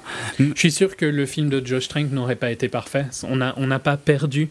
le Dark Knight à cause de la Fox. Non, quoi, non quand même, c'est clair. On a peut-être perdu The Dark Knight Rises. Quoi. Ouais, éventuellement, ouais. ouais. Enfin, ouais, va savoir. Mais ouais. Au, mieux, hein, mm. je pense. Mais, Donc, euh, mais tant qu'à faire, je préférerais avoir vu sa vision. Mais tant qu'à faire de sortir un truc mauvais, autant laisser ça. voir la vision du réalisateur. Je, je, pense euh, que l'histoire Ant-Man et quoique Ant-Man ça va, c'est pas trop trop votre. s'en sort bien. Mais en même temps, ils ont pris ça il y a quand même longtemps. Ils ont eu pas mal de temps pour refaire pas mal de trucs à mon avis. Oui, ils ont, oui ils ont eu le temps de, refaire ce qu'ils voulaient refaire. Que là, c'est vraiment du, rafistolage post-tournage euh, et tout. C'est vrai que c'est plus difficile, mais ça montre pour moi deux choses assez évidentes. C'est d'une part que la Fox n'a, contrairement à Marvel Studios, et pourtant Marvel Studios, je suis devenu moins tendre avec eux euh, ces derniers temps, parce que ça commence à plus trop me plaire. Euh, mais en tout cas, au moins, ils ont une vision de là où ils vont ce qui ne semble absolument pas être le cas de la Fox. Et, hmm. qui a clairement euh, rebooté les, les 4 Fantastiques pour garder les droits euh, et, pour essayer d'avoir une franchise forte. Ils font euh, comme Sony, quoi, globalement. Pour, voilà, pour. mais oh, oui, oui. Bah, Sony s'est planté aussi, quelque part. oui, c'est vrai, c'est ça, ouais. C'est ça. Non pas de vision de là où ils veulent aller, ils font les films pour, pour essayer d'exploiter le nom. Et... Au contraire, je dirais de, de DC, que j'aime pas du tout, c'est pas un hmm. secret mais qui euh, essaye d'avoir une vision. Ouais, ouais. ouais. Je suis pas très positif sur cette vision. Je suis pas positif sur la personne en charge de cette vision, mais au moins il y en a une. Mhm. Ils essayent de faire quelque chose. C'est ça. En voir si ça. Je trouve qu'ils vont trop loin sur une vision alors qu'il n'y a pas assez de. Genre, ils prévoient déjà beaucoup trop, tu vois. Euh... Ouais, mais après, euh, les, les, plans à très long terme, je m'en méfie. Ça veut pas dire grand chose. Ouais, voilà. Euh, mais si tu retires ces côtés, ces plans à très long terme qui sont plus marketing qu'autre chose, quoi, euh, ils ont quand même une idée de vers où ils vont, euh, même si elle est modifiable hein, pour moi. Hmm, je pense aussi. Parce que euh, ils, ont, ils ont au moins cette possibilité que hmm, Marvel Studios, c'est pas un accident, mais enfin, c'était pas prévu non plus. Je veux dire, le. C'est quand même presque plus un accident qu'autre chose. Hein. Enfin, c'était la volonté, mais. Oui. Ils ont profité de, ils ont profité, ils ont bien su profiter de l'accident, on va dire. C'est ça, c'est ça. Mais après, ils se, ils se coltinent deux trois casseroles, comme le, le, film l'incroyable Hulk, qui finalement ne s'intègre plus euh, très bien euh, dans le Marvel Cinematic Universe, ou euh, voilà des petits détails comme ça en fait, qui ont foutu la merde en cours de route. Mais bon, Hulk n'était que le second film en fait de, du Marvel mm-hmm. Cinematic Universe, donc comme dit, il n'avait n'avaient pas cette vision parce qu'ils ne savaient pas à quel point ça allait exploser. Je trouve ça bien que Warner euh, puisse, si, enfin Warner d'ici, je veux dire, puisse éviter cet écueil s'ils peuvent, qu'au moins ils gardent euh, le plus de continuité possible. Mais c'est toujours mieux que, bon, avec les, les, risques que ça peut avoir aussi, mais c'est toujours mieux que la Fox ou Sony, effectivement, qui eux euh, ne font que de l'exploitation de licences et n'ont absolument aucune idée de ce qu'ils veulent. Ils veulent un truc qui plaît à tout le monde et ils prennent des réals euh, euh, très forts en, indé et ils leur demandent de faire un truc hyper lisse. Et ben forcément, ça se vautre. Ouais. Mm. Sony avait quand, même, avait quand même utilisé Spider-Man pour faire la pub de Sinister Six. C'est bien ça? C'était ah, euh, qui, qui, verra jamais le jour, quoi, Non, a priori. Donc, on a eu un film qui était un trailer pour un autre film qu'on verra jamais. C'est, faut pas non plus pousser trop dans ce sens-là, tu vois. Je trouve. Ben oui, parce que là, la volonté, c'était de. Oui, alors c'est vrai que là, il y avait un plan marketing, si on veut. C'était, ils ont annoncé les, les, spin-offs de, de Spider-Man, et puis finalement, euh, on était presque plus excité à l'idée des spin-offs que, que, du Spider-Man principal. Et c'est un, un, problème. Ça, ça montre que que c'est pas fait pour les bonnes raisons au final. Oui, oui, mais tu vois, je préfère à la limite avoir deux, trois dopes comme Marvel. Hmm. Euh, et devoir gérer ça quand tu as de la chance plutôt que de voir trop grand et ah oui, c'est clair dès le début quoi c'est clair euh, mais bon c'est pas, pas ce n'est pas le sujet Bon, si, c'est le sujet, parce que finalement, comme dit, sur le film en lui-même, euh, Les 4 Fantastiques, il n'y a pas. Oui, il y a, pas. ouais, c'est le côté business qui est intéressant dans cette histoire, je trouve, plus que le film en lui-même. À terme, euh, idéalement, de toute façon, tout ça devrait retourner vers Marvel. Hein. Ouais, Spider-Man, au final, euh, ils ont quand même bien dû appeler au secours. Donc, euh, c'est pas impossible que la Fox fasse la même chose. Hein. Bah, ils ont encore les X-Men qui sont très très forts pour l'instant. Et pour moi, le. Mais de toute façon, les X-Men, je trouve qu'ils auraient énormément de mal à les intégrer dans le dans l'univers des Avengers. C'est impossible à intégrer. Ouais, ce serait peut-être un peu compliqué, ouais. Maintenant, ouais. Ouais. Euh, non, pour, je pense que la décision, euh, comment, euh, commercialement, le plus logique à faire pour l'instant, ce serait au moins de mélanger les 4 Fantastiques et les X-Men, quoi. Si, parce, que, parce que là, ils se sont tellement vautrés avec celui-là que. Oh, je suis pas sûr. Parce que tu mets en danger la. Financièrement, tu mets en danger X-Men qui fonctionne relativement bien. Pourquoi? Est-ce que tu Je sais pas. Euh, je suis pas sûr parce que euh, si euh, les X-Men ont quand même encore une super cote et si tu mets les, les 4 fantastiques dedans, les gens vont pas se dire ah ben non je veux pas aller le voir parce qu'ils ont mis les 4 fantastiques avec tous les autres personnages que j'aime. Hmm, non, mais les, les 4 fantastiques ont vraiment une très très mauvaise image. Oui. Ils ont jamais eu de bons films et tout ça, c'est quand même risqué de, de mélanger ça. Mais s'ils veulent conserver les droits, ça me semble être le. le, le... Parce qu'une suite directe, c'est, ce serait une catastrophe. Personne n'irait le voir. Hmm. Je veux dire, même, même si on te dit oui, non, mais ça n'a rien à voir, c'est une direction totalement différente, il, ne touchera pas le, tiers euh, ou le quart du public qui, qui, qui, devrait toucher normalement à cause du, du premier film. Ça dépend si tu préfères risquer, tu vois, euh, ta licence X-Men. Euh, pas sur ce film-là. Globalement, je vais l'appeler X-Men 5. Hein. Je, tape un chiffre au hasard. X-Men 5, ce serait euh, un mélange, euh, un crossover Fantastic Four X-Men. Hmm. Ok, ce film-là marchera même s'il est dobesque. Ton risque, c'est sur X-Men 6. Ouais. Est-ce que amener les 4 fantastiques euh, abîme ton film d'un point de vue purement qualitatif hein, Enfin, qualité, quoi.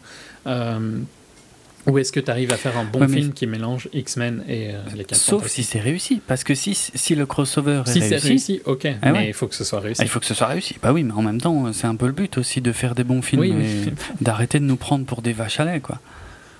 Dire, euh, justement. Faut que ce soit réussi, quoi. Ouais, il faut que ce soit réussi, mais je, bah, je vois pas ce qu'ils peuvent faire d'autre. Une suite directe, ça me paraît pas possible. Je suis à peu près sûr qu'ils sont pas super motivés à l'idée de rendre les droits euh, des 4 Fantastiques à Marvel. D'ailleurs, j'ai oublié de le dire, mais Marvel a pas été super cool non plus euh, dans cette histoire parce qu'il me semble que l'année dernière, Marvel a arrêté la publication du comics 4 Fantastiques Parce que c'est vrai, quand on y réfléchit, Marvel fait de la promo indirecte pour les mhm. films Marvel qui sont faits par d'autres studios que Marvel, avec, euh, ben, je sais pas, par exemple les comics des X-Men ou ces choses-là, quoi, ou les comics Spider-Man, quelque part, c'est de la promo indirecte. Puisque ça rend la, franchise présente. Ouais, ouais, non, mais je comprends. Et là, 4 Fantastiques, il n'y a plus rien. Hein. Il y a plus de... Ils ont arrêté le comics l'année dernière. Ce qui n'a pas aidé la Fox euh, dans cette histoire. Je sais pas si ça a beaucoup d'impact. Non, je sais pas si ça a eu un impact si gros que ça. Euh, je pense que les gens ont beaucoup plus entendu parler du fait que, que a priori ce serait une catastrophe, plus que le fait qu'il y avait, qu'il n'y a avait plus de comics. Hmm. Ouais. Autre chose ou bien on enchaîne sur American Ultra? Ouais, non, je crois qu'on a fini sur les 4 fantastiques. Enfin voilà quoi, moi je, je suis quand même curieux de savoir ce qu'ils vont en faire. Euh, rebooter le casting après un seul film, euh, hein. ouais, ça, ça me paraît par contre très risqué. Euh, mais moi, je serais d'avis de garder les. Le casting est pas mauvais. Non, hein, c'est plutôt bien. Donc. Non, moi, je les mettrais quelque part avec les X-Men. C'était, euh, c'était d'ailleurs plus ou moins ce qu'avait annoncé Mark Millar. Donc Mark Millar, auteur de Civil War, de Kick-Ass, de plein de trucs, euh, qui est soi-disant en charge euh, de, plus ou moins de la continuité de des films adaptés de Marvel chez la Fox. Et, euh, et c'est lui, Marc Millar, qui avait annoncé que euh, le reboot des, Fantastiques, des 4 Fantastiques se passerait dans euh, le même univers que celui des X-Men. Et, et, Simon Kinberg, un peu plus tard, avait dit non, non, non, non, pas du tout. On sent bien que même si même eux ils se contredisent, ils se contredisent à ce niveau-là, c'est qu'il y avait il y a quand même un gros souci dans l'approche de, de, tout le projet depuis le départ, quoi. Ouais. Hmm. Enfin, que ouais. Passons à un bon film. Excellent. Ouais, ouais, vas-y, vas-y. Je suis curieux de, de savoir. Euh, non, en plus, le pire, c'est que le, ce qui me dérange donc euh, à la fin du film, hein, si, vous, si vous voulez vraiment pas entendre, ça va spoiler la fin du film. American Ultra, euh, maintenant. D'American Ultra. C'est. En fait, je trouve que le ton est bizarre sur. Je trouve que le fait qu'il devienne un agent, globalement, ne fonctionne pas avec la discussion qu'il a avec euh, Laufer mhm. euh, plus tôt. C'est vrai. Et, je comprends. Enfin, je trouve que c'est vraiment le, le, Il y a un changement de ton qui. Pour moi, ça a été un reshoot, quoi, ça. Ouais. Parce que. Hum, je, y a, ouais, je, je, trouve vraiment que ça n'a pas de sens, tu trouves pas? Même si t'as pas aimé le film, tu peux ouais, dire. Ouais, non, ça m'a pas. Tu t'as trouvé aussi qu'il y avait un c'était bizarre comme changement de ton. Euh, cette scène est super bizarre parce que l'offer est, est le l'ennemi le plus fort finalement pendant quasiment tout le film. Euh... Ah mais cette scène-là, je l'aime bien. Hein, par contre, la scène avec l'offer. Ah d'accord. Moi, je l'aime bien. Ah toi, celle que t'aimes pas, c'est l'épilogue. Hein. J'aime. C'est ouais, c'est l'épilogue. Ok. Ben... Et qui, je trouve, ne va pas du tout avec la scène avec l'offer, quoi. Où justement, euh, ils ont toute cette discussion sur le fait d'être d'être libre, quoi, globalement, de pas être euh, un outil. Je. Et... Bah, alors c'est marrant parce que je suis d'accord avec toi, mais dans l'autre sens. C'est-à-dire que je suis d'accord sur le fait que l'épilogue ne colle pas du tout avec le reste du film. Mais euh, là où on n'est pas d'accord, c'est que l'épilogue, moi, je l'ai trouvé super sympa et que, je, que sur le moment, je me suis dit, putain, voilà, ça, c'est le film que j'aurais voulu voir. et je déconne pas, hein, je te jure. Ouais, non, mais c'est pas choquant en même temps, vu que moi j'ai pas aimé l'épilogue et que j'ai beaucoup aimé le reste du mm, film. Mm.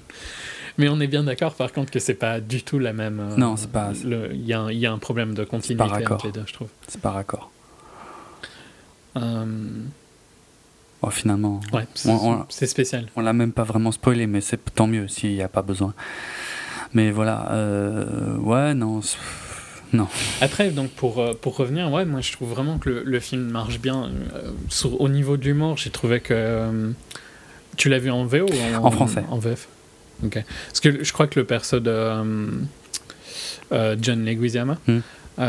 il est, moi je l'ai trouvé super fan et je crois que toi tu m'avais dit qu'il n'était pas du tout marrant. Non, ouais, il est un peu, il est un peu caricatural, mais ouais, non, non, pas hmm. très marrant. Et euh, il me semble que de la majorité des critiques euh, et, tout et des spectateurs, c'est un des, des, trucs que les gens trouvent marrant. Ah donc, euh, à mon avis, il doit y avoir un problème dans, dans la traduction.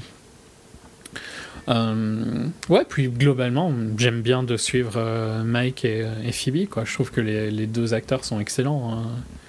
Hein. ils fonctionnent bien ensemble. je crois dans leur couple, quoi, tu vois. Pas dans ce film, pas pour moi. Euh, vraiment. Hein, ouais, non, mais je, je, le crois autant dans Adventureland qu'ici, quoi. Enfin, ouais, je trouve vraiment qu'il y a une. Euh, c'est, je, ne trouve pas le mot. Euh, depuis tout à l'heure, je cherche le mot, mais comme une empathie, mais c'est pas empathie que mm. je cherche. qui fonctionne bien, quoi. Que tu, tu sens qu'ils sont amoureux l'un de l'autre. Bah, et tu sens qu'ils sont qui sont inquiets l'un pour Dans Adventureland, tu le sens, euh, mais pour moi, dans American Ultra, euh, c'est juste, ils le disent, mais ça marche pas à l'écran. Je, je le vois pas à l'écran. C'est cousu de fil blanc. Je...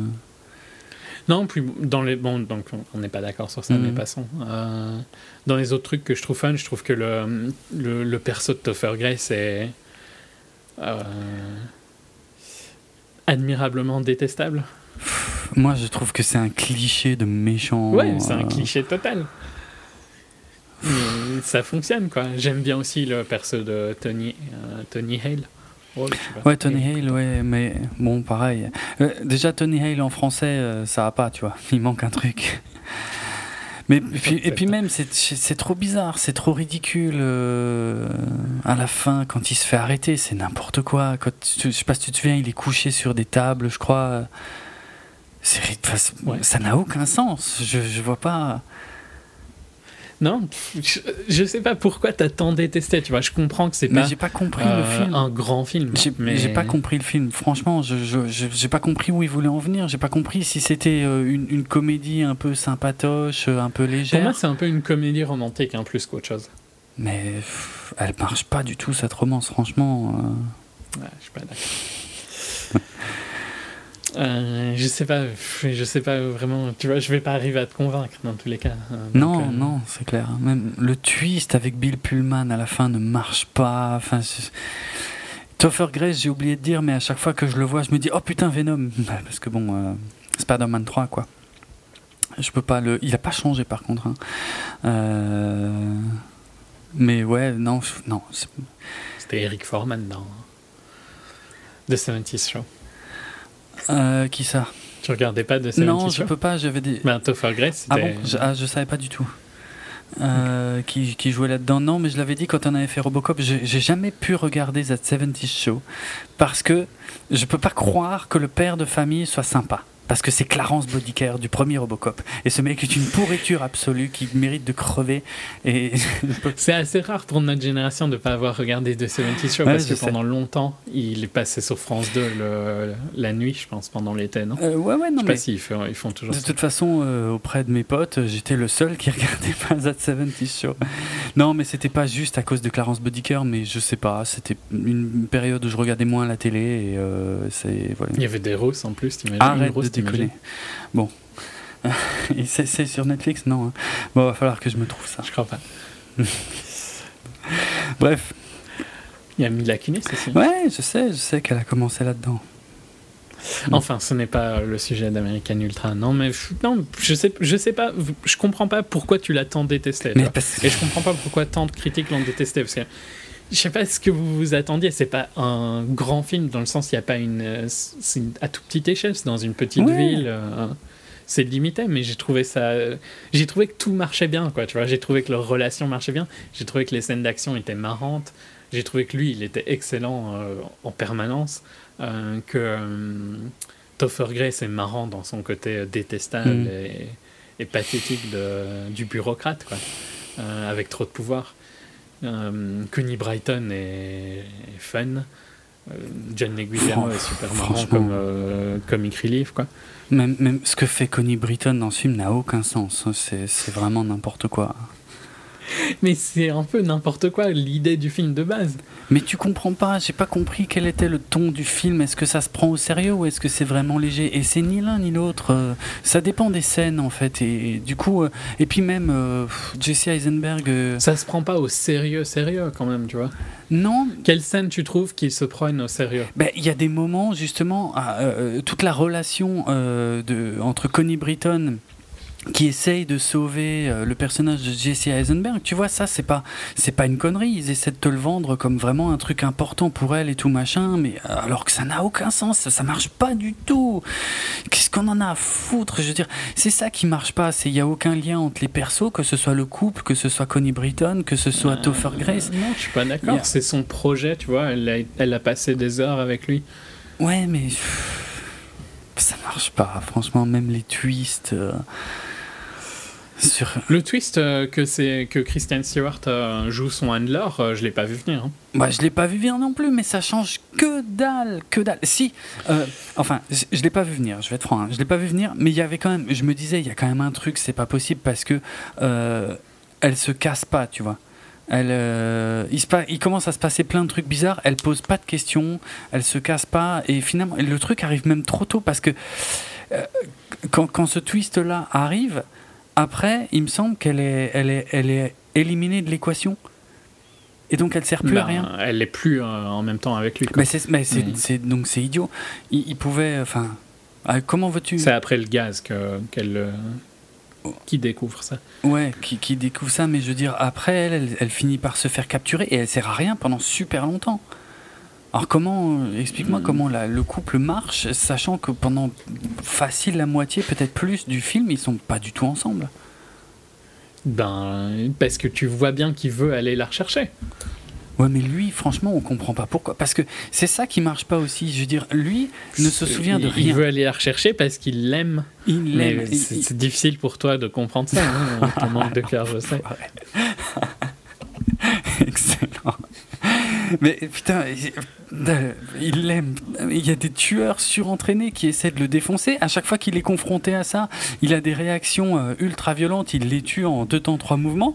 Et... Ouais, mais il a aussi des réactions. Franchement, il n'y a pas des réactions que tu trouves trop fun. Genre, par exemple, quand ils sortent de la première attaque dans la police, tu vois. Enfin, pas de la première attaque techniquement, mais de l'attaque dans la police. Et la fille lui dit euh, Wait, enfin, la, la tough guy, mais fille et il se retourne et il prend la grenade et puis il la relance. Tu trouves pas que cette scène-là est super fun? Mais trop pas. Franchement, c'est, En plus de pas avoir de cœur, tu n'as pas d'humour. Mais putain, c'est ultra téléphoné, quoi. Je veux dire, je vois pas, je vois pas qu'est-ce qui pouvait se passer d'autre. Je veux dire, t'as, as, la grenade qui arrive au ralenti, bah, il la prend, il la rejette et puis. Oui, il la prend, il la rejette. C'est le fait qu'il se retourne et puis après ils ont une discussion qui se retourne quand tu te fais appeler par euh, quelqu'un qui te tire dessus. Mais justement, ça c'est ok.